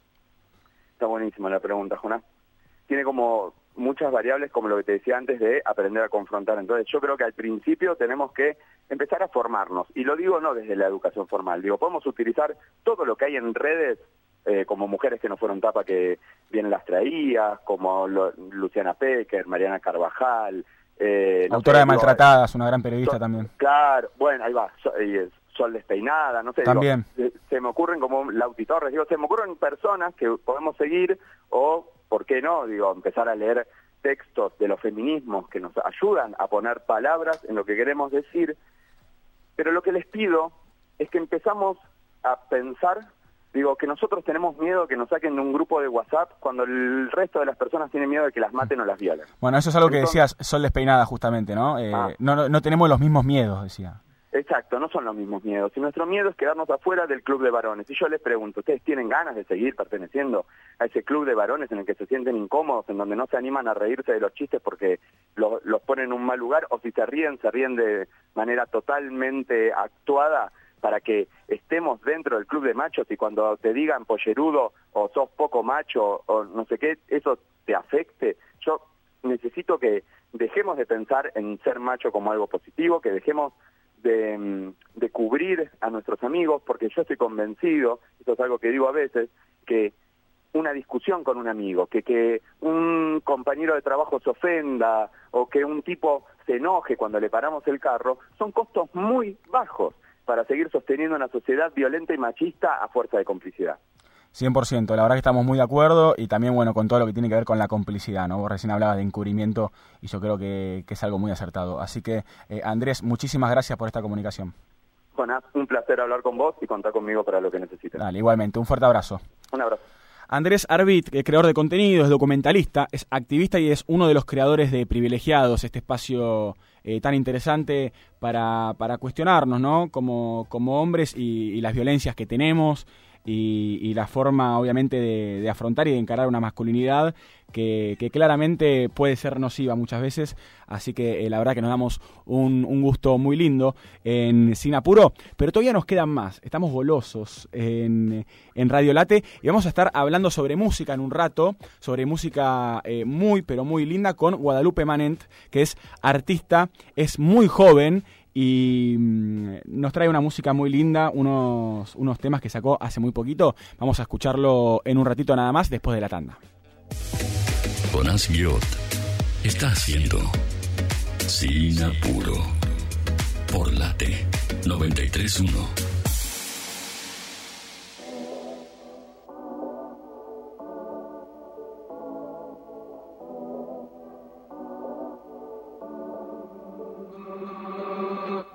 Que voy, ella está. Dudo que no puedan separar. Nos atraemos como un imán. Le di la luz y me juró lealtad. Estamos pegados por la fuerza de los polos. Como los caballos en todas mis prendas polo. Como tu nombre cuando lo canto en un coro. Estamos conectados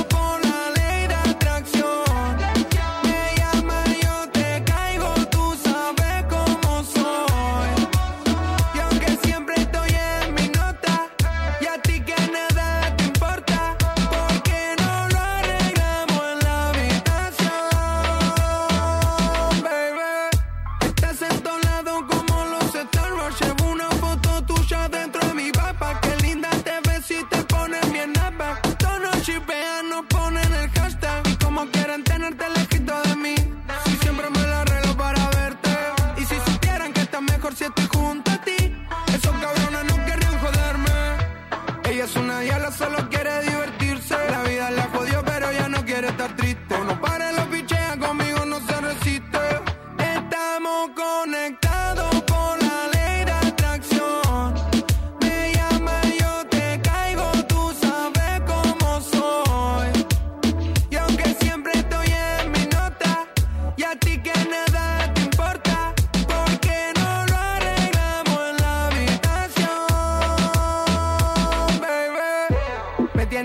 como Gorilla Glow. Qué envidia que le tengo ese búbalo.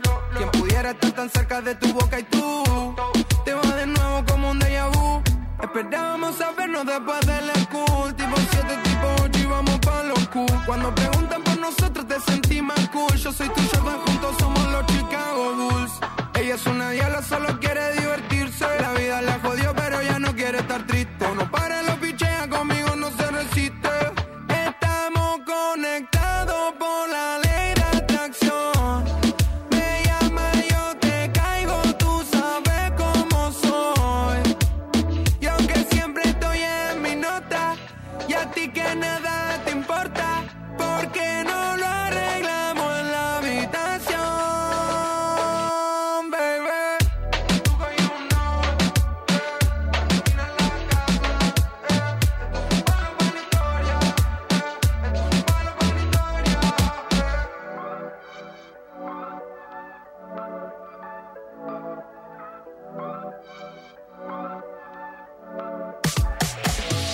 931 te refresca.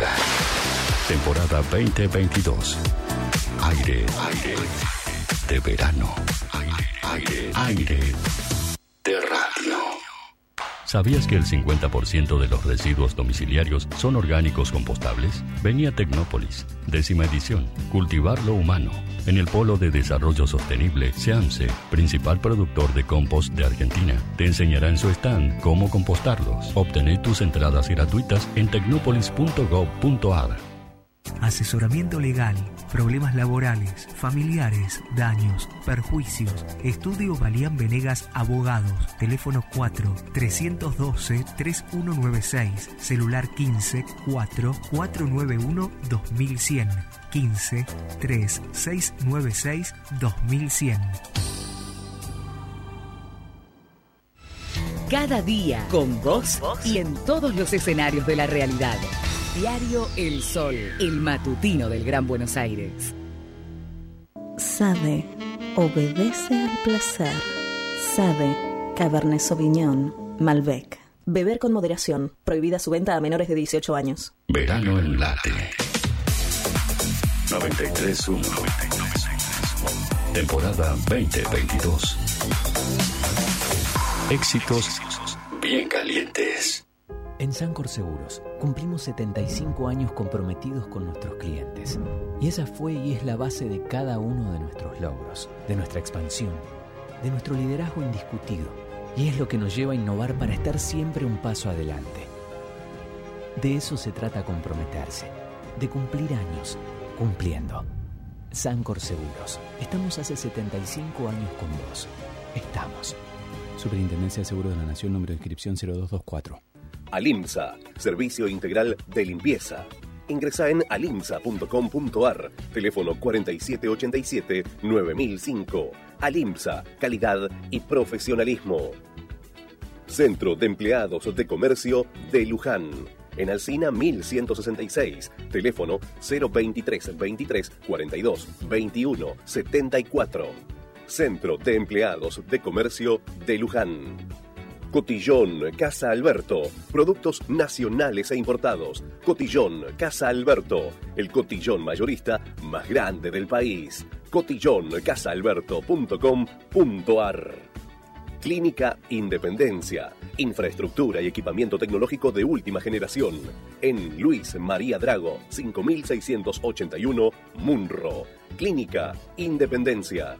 Andar, obra social de viajantes vendedores de la República Argentina. Planes de salud para empleados en relación de dependencia, monotributistas y particulares. Solicita un asesor comercial al 0810-345-0184. Superintendencia de Servicios de Salud 0800 72583 www.sssalud.gov.ar RNOS 122104 RNMP 1252. Jonás Guiot está haciendo Sin Apuro por Late 931.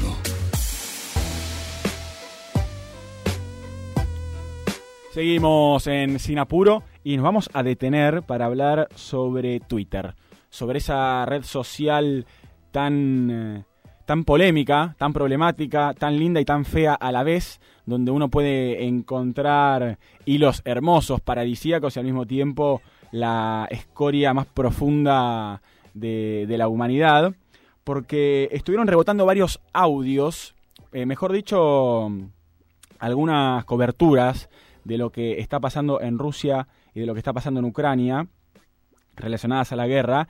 Y sorprendió muchísimo en los medios de comunicación y bueno, y obviamente en general eh, la cantidad de comentarios racistas que hacían varios de los periodistas y las periodistas de Europa acerca de, mm, de lo que pasa con los refugiados y de lo que pasa con, con la guerra y de cómo está eh, sufriendo esta guerra gente blanca de ojos celestes, ¿no? Y que esto le llama la atención. This is not a developing third world nation. This is Europe. These are prosperous middle class people. These are not people trying to get Esta gente de clase media, esta, esa- esta gente europea de clase media, dicen, no es gente pobre tratando de huir. family that you would live next door to. Este es el tipo de familias con la que vive al lado de tu casa. Digo, es muy raro esto que, que está pasando, dicen. other conflicts, you know, that could seem very far away, you know, in Africa or Middle East or whatever. I mean, Bueno, estos no son problemas que están pasando en Medio Oriente o en África. Digo, esto está pasando en Europa, loco, dicen, como de a- a- activemos.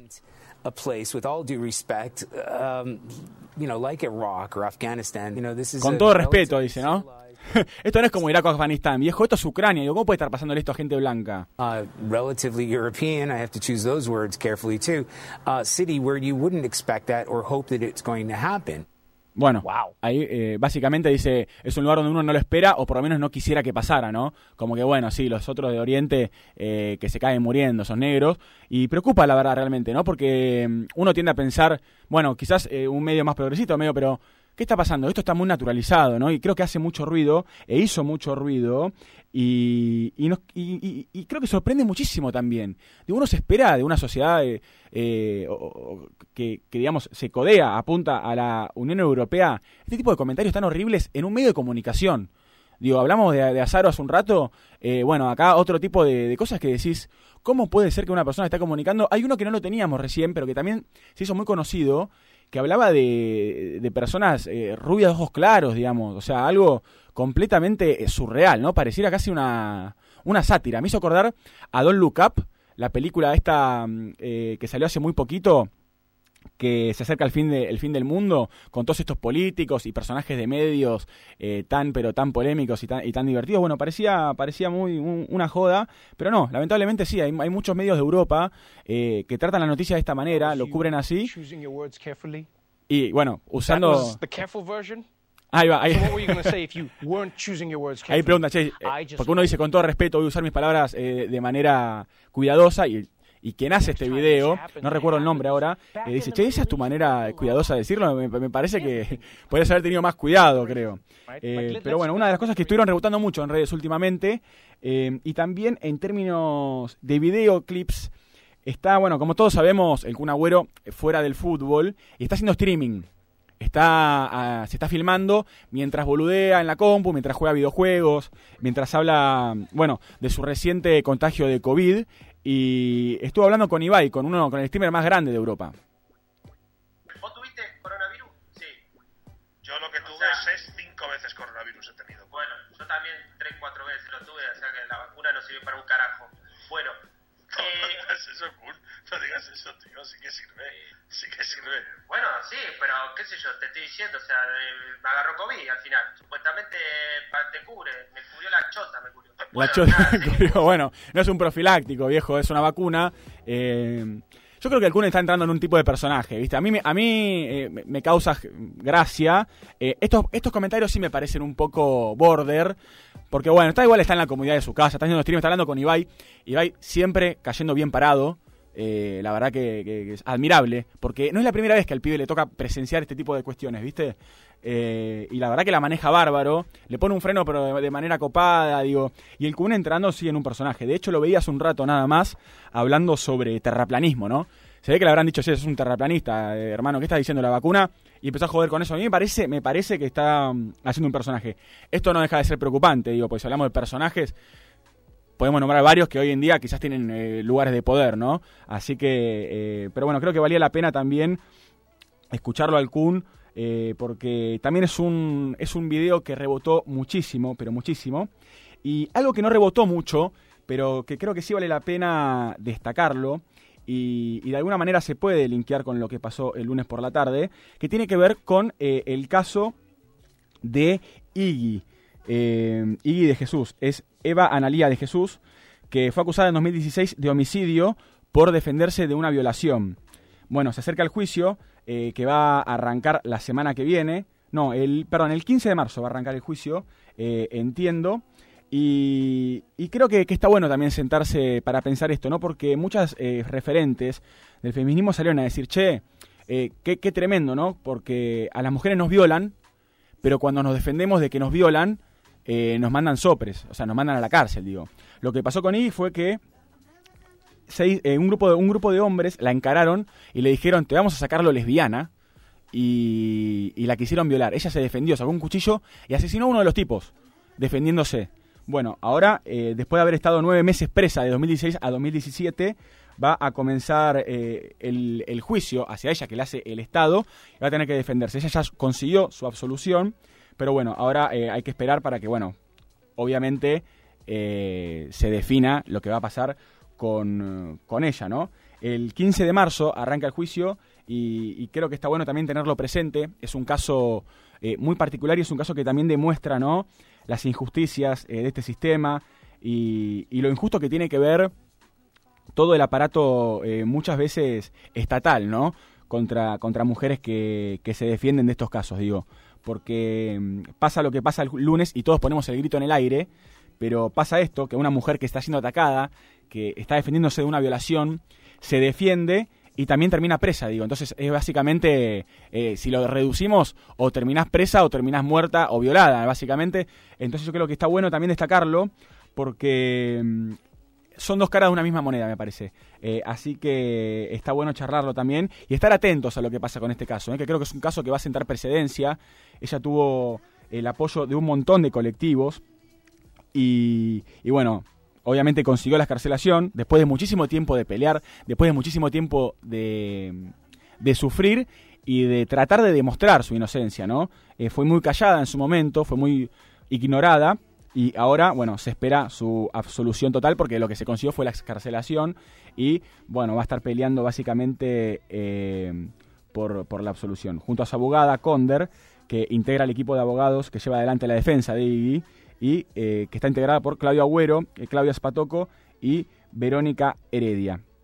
Así que bueno, vamos a estar muy atentos a eso. Seguramente la semana que viene charlaremos de, lo que pasa con este caso, de lo que va a pasar con este caso eh, tan importante y obviamente vamos a estar atentos también a lo que sucede con, el, con lo que pasó con la violación en Palermo del lunes por la tarde y todo lo que, lo que espera bueno, este, este caso tan, tan pero tan llamativo que vamos a estar charlando acá en Sinapuro. Vamos a hacer una pequeña pausa, vamos a escuchar música y después vamos a hablar sobre música, nada más ni nada menos que con un artista que promete muchísimo, que es muy joven, que está lanzando música, viene de lanzar un tema la semana pasada, se llama Guadalupe Manent y va a estar con nosotros en Sinapuro hasta las 6 de la tarde.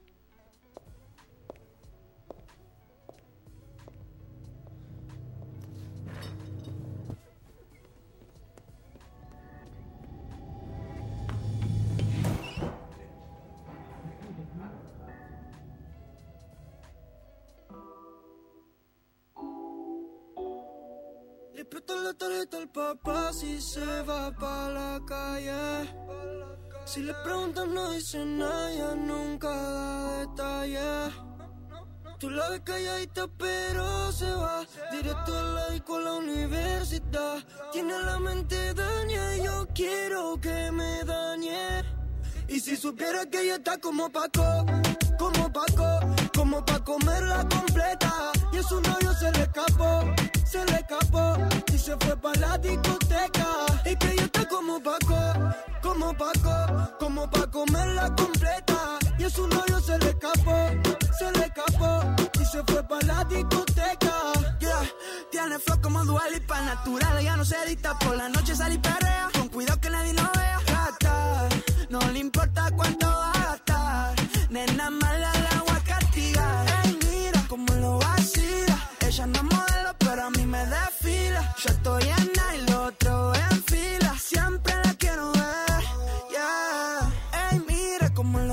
Ella no modelo, pero a mí me desfila. Yo estoy en y lo otro en fila. Y si supiera que ella está como Paco, como Paco, como pa' comerla completa. Y a su novio se le escapó, se le escapó. Y se fue pa' la discoteca.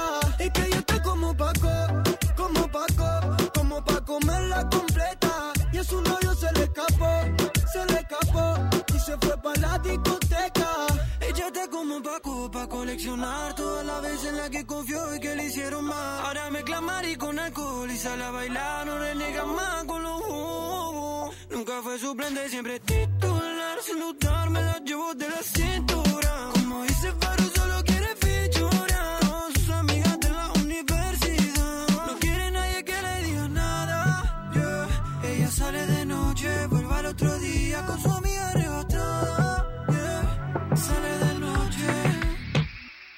profesional, su culo pasó la tesis. Se arrodilla a rezar y no fue que sí. Del perreo, ella la presi. Siempre que la veo, me dice que sí. Si nos vamos, fumamos, tomamos, nos desacatamos y ni nos besamos. Qué rico se siente cuando bailamos. Imagínate cuando nos comamos. ¿Qué va a pasar? Dime, mami, ¿qué va a pasar? Yeah. Si así empezamos, ¿cómo va a terminar?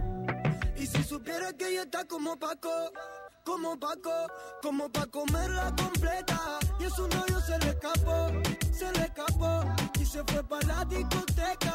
Es que ella está como Paco, como Paco, como pa' comerla completa. Y a su novio se le escapó, se le escapó y se fue para la discoteca. Slow Mike, a John Flex. L.I.T. Yeah, los telespacios, mami. Blue shirt, yeah. Nos fuimos sin equipaje. De Argentina que lo traje. Ah, Argentina locos.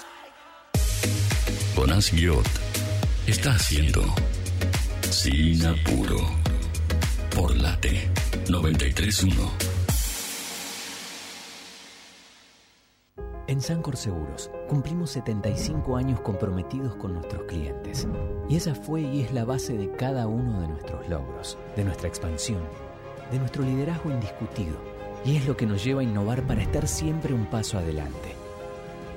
De eso se trata comprometerse, de cumplir años, cumpliendo. Sancor Seguros. Estamos hace 75 años con vos. Estamos. Superintendencia de Seguros de la Nación, número de inscripción 0224. Alimsa, servicio integral de limpieza. Ingresa en alimsa.com.ar, teléfono 4787-9005. Alimsa, calidad y profesionalismo. Centro de Empleados de Comercio de Luján. En Alcina 1166. Teléfono 023 23 42 21 74. Centro de Empleados de Comercio de Luján. Cotillón Casa Alberto. Productos nacionales e importados. Cotillón Casa Alberto. El cotillón mayorista más grande del país. Cotilloncasaalberto.com.ar Clínica Independencia. Infraestructura y equipamiento tecnológico de última generación. En Luis María Drago, 5681, Munro. Clínica Independencia. Sin apuro. Terminamos la semana. Sin apuro. Terminamos la semana. En late. Entre las cuatro paredes de mi habitación, la ventana y las agujas del reloj van matando poco a poco la ilusión de tenerte aquí, de tenerte aquí.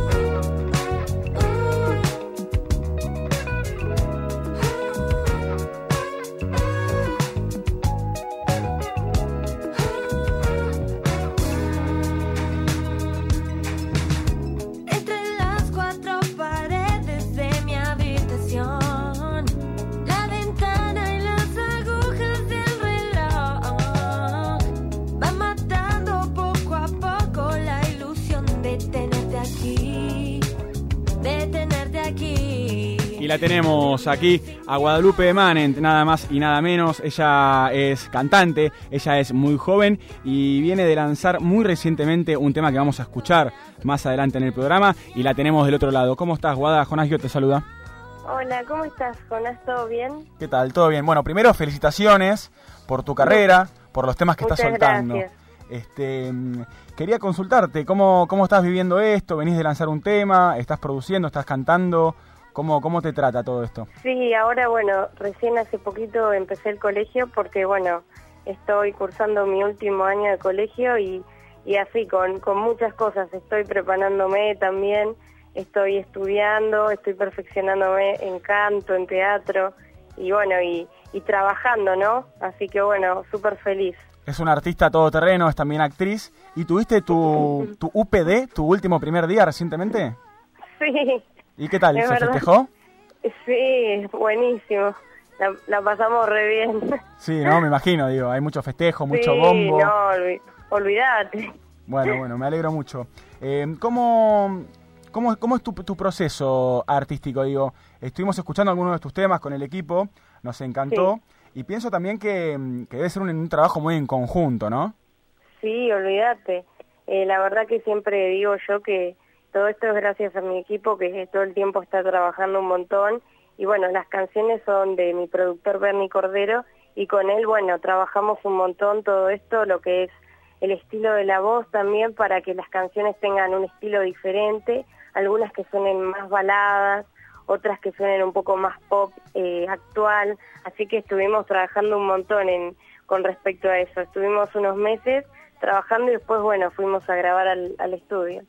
Bien, ¿y qué, mm, qué es lo que más te cuesta, digamos? ¿Qué es lo que más tuviste que trabajar para, para sacar estos temas? Y en realidad, pa, más que nada, yo soy, es como que soy mucho de, de que mi voz, él más que nada me decía, ponele para, eh, dame una señal, más que nada, Bernie me, me, me, me fue manejando lo que fue el estilo de la voz para que sonara un poco diferente, como que más canchera, más, más pop.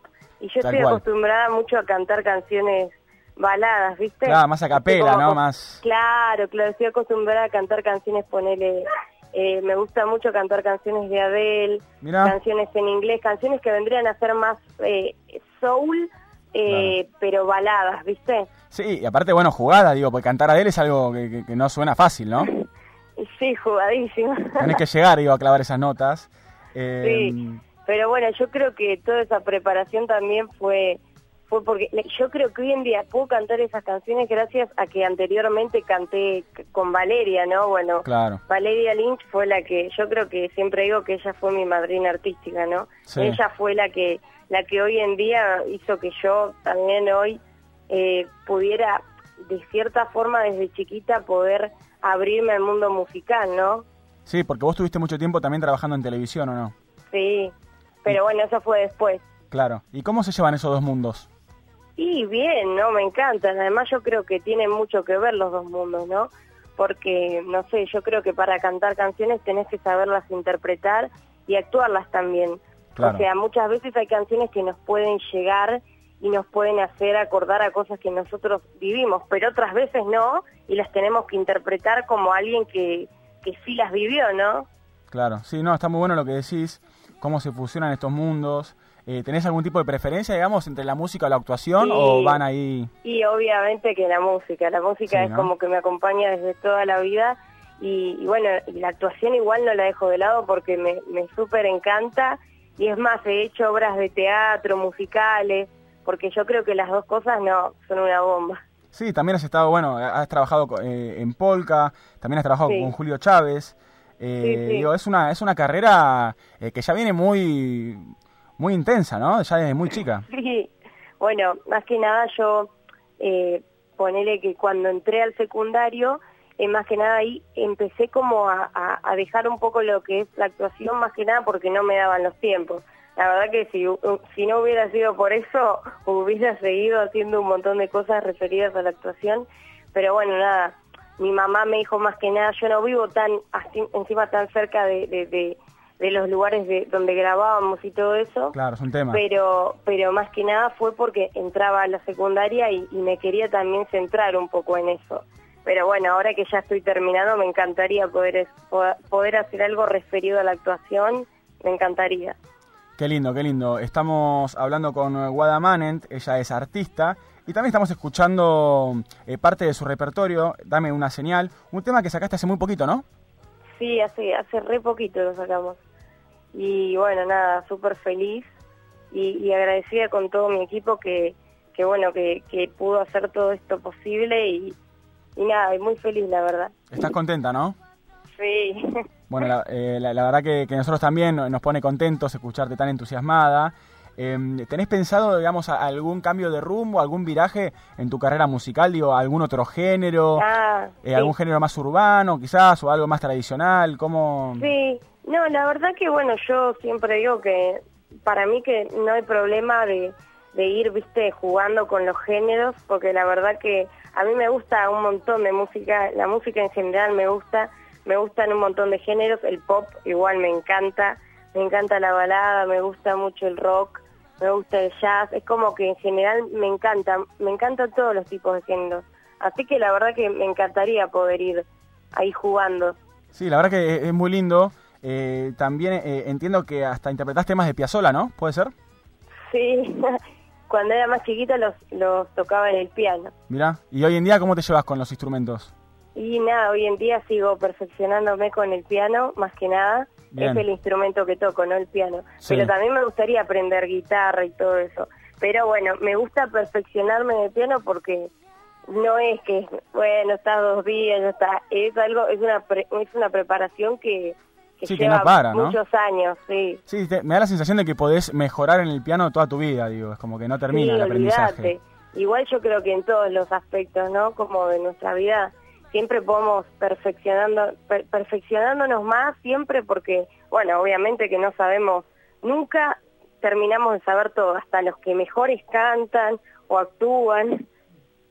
100% de acuerdo. Eh, acá escuchamos Sí. mucha música en Sinapuro y quería consultarte qué, mm, qué artistas de hoy en día, quizás jóvenes también, al igual que vos, eh, te Sí. llaman la atención. Digo, y decís, bueno, mira, me gusta eh, cómo, cómo expresa su arte tal o, Sí. o el estilo de, de- de otro. Bueno, y, y me gustan muchos artistas de, de hoy en día, pero más que nada, y me gustan muchos artistas eh, de afuera, porque de acá me gustan artistas, pero que ya son artistas grandes, ¿no? Claro. Me gusta mucho, ponele de acá, bueno, eh, me gustaba mucho Soda Stereo.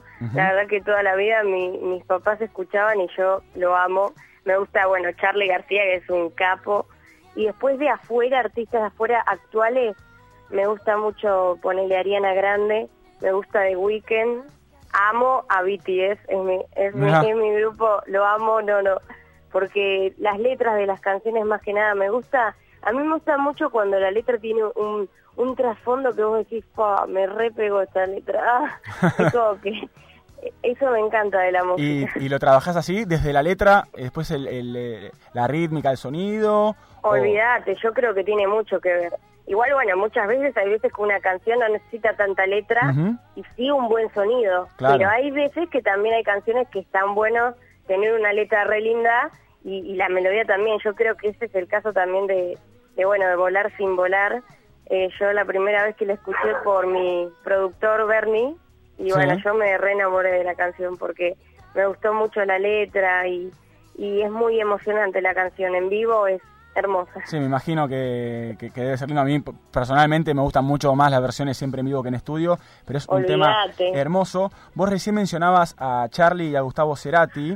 eh, y, y pensaba y veía también eh, la, la portada ¿no? de- del single de, de Volar sin Volar. Hiciste la fotografía justo a Nora Lezano, es así, ¿no? Olvídate, Ella los ha, sí. los ha- los ha fotografiado los dos, digo. Como, ¿Qué se Sí. siente ser Sí, fotografiada no, por, por ella? No, olvídate que cuando cuando estuvimos con Nora trabajando y todo eso, yo estuve como que, nada, súper contenta y hablando acerca de todo esto, ¿viste? Ella nos contaba cosas de que de que le había sacado fotos a Charlie. Yo digo, ay, no puedo creer porque nos contaba las cosas que él hacía, ¿viste? Como siempre él... Sí, personaje. así re un personaje y yo la verdad que nada lo, lo admiro mucho a él y a, y a Gustavo lo readmiro también Y- me parecen unos unos re artistas ¿Y te contó algo particular que te acuerdes? ¿Que te parezca divertido? ¿Alguna anécdota que decís? y ay, no sé si lo puedo contar Bueno, está, porque- está, eh, que, que es muy era fuerte. tremendo era tremendo Charlie quería que le saquen fotos medias ahí Medio, border, ¿no? Claro medio Sie- borde Siempre llevando el límite un poquito más. literal Este, la verdad que, que un placer, Guada, eh, hablar con vos. Nos vamos... muchas gracias Jonás No, pero por favor, la verdad que te felicitamos eh, por, tu, por tu trayectoria. Bueno, y, y celebramos que estés haciendo música y vamos a estar atentos a lo que se viene también. dale muchísimas gracias a ustedes un beso enorme a todos en la radio Igualmente, Guada, un fuerte abrazo. un fuerte abrazo Guadalupe Manent, en el aire de Sinapuro, artista, eh, con mucho vuelo, eh, valga la redundancia, y, y con mucho talento también. Y bueno, obviamente vamos a estar muy atentos a lo que haga. Viene de sacar Dame una señal, que lo estamos escuchando ahora.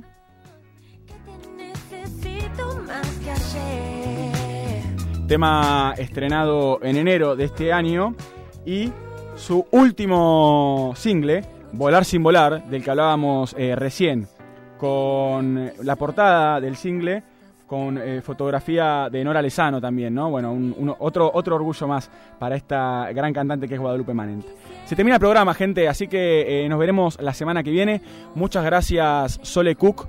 Muchas gracias, Cristian presente en el estudio de Sinapuro esta tarde. Gracias, Fede Cortés, productor de este programa. Y muchas gracias también a Juan Morillo, productor también de este programa. Nosotros nos vamos a estar encontrando la semana que viene. Nos vamos al estilo sin apuro, claramente nos vamos volando, pero como nos gusta a nosotros, ¿no? Volar sin volar.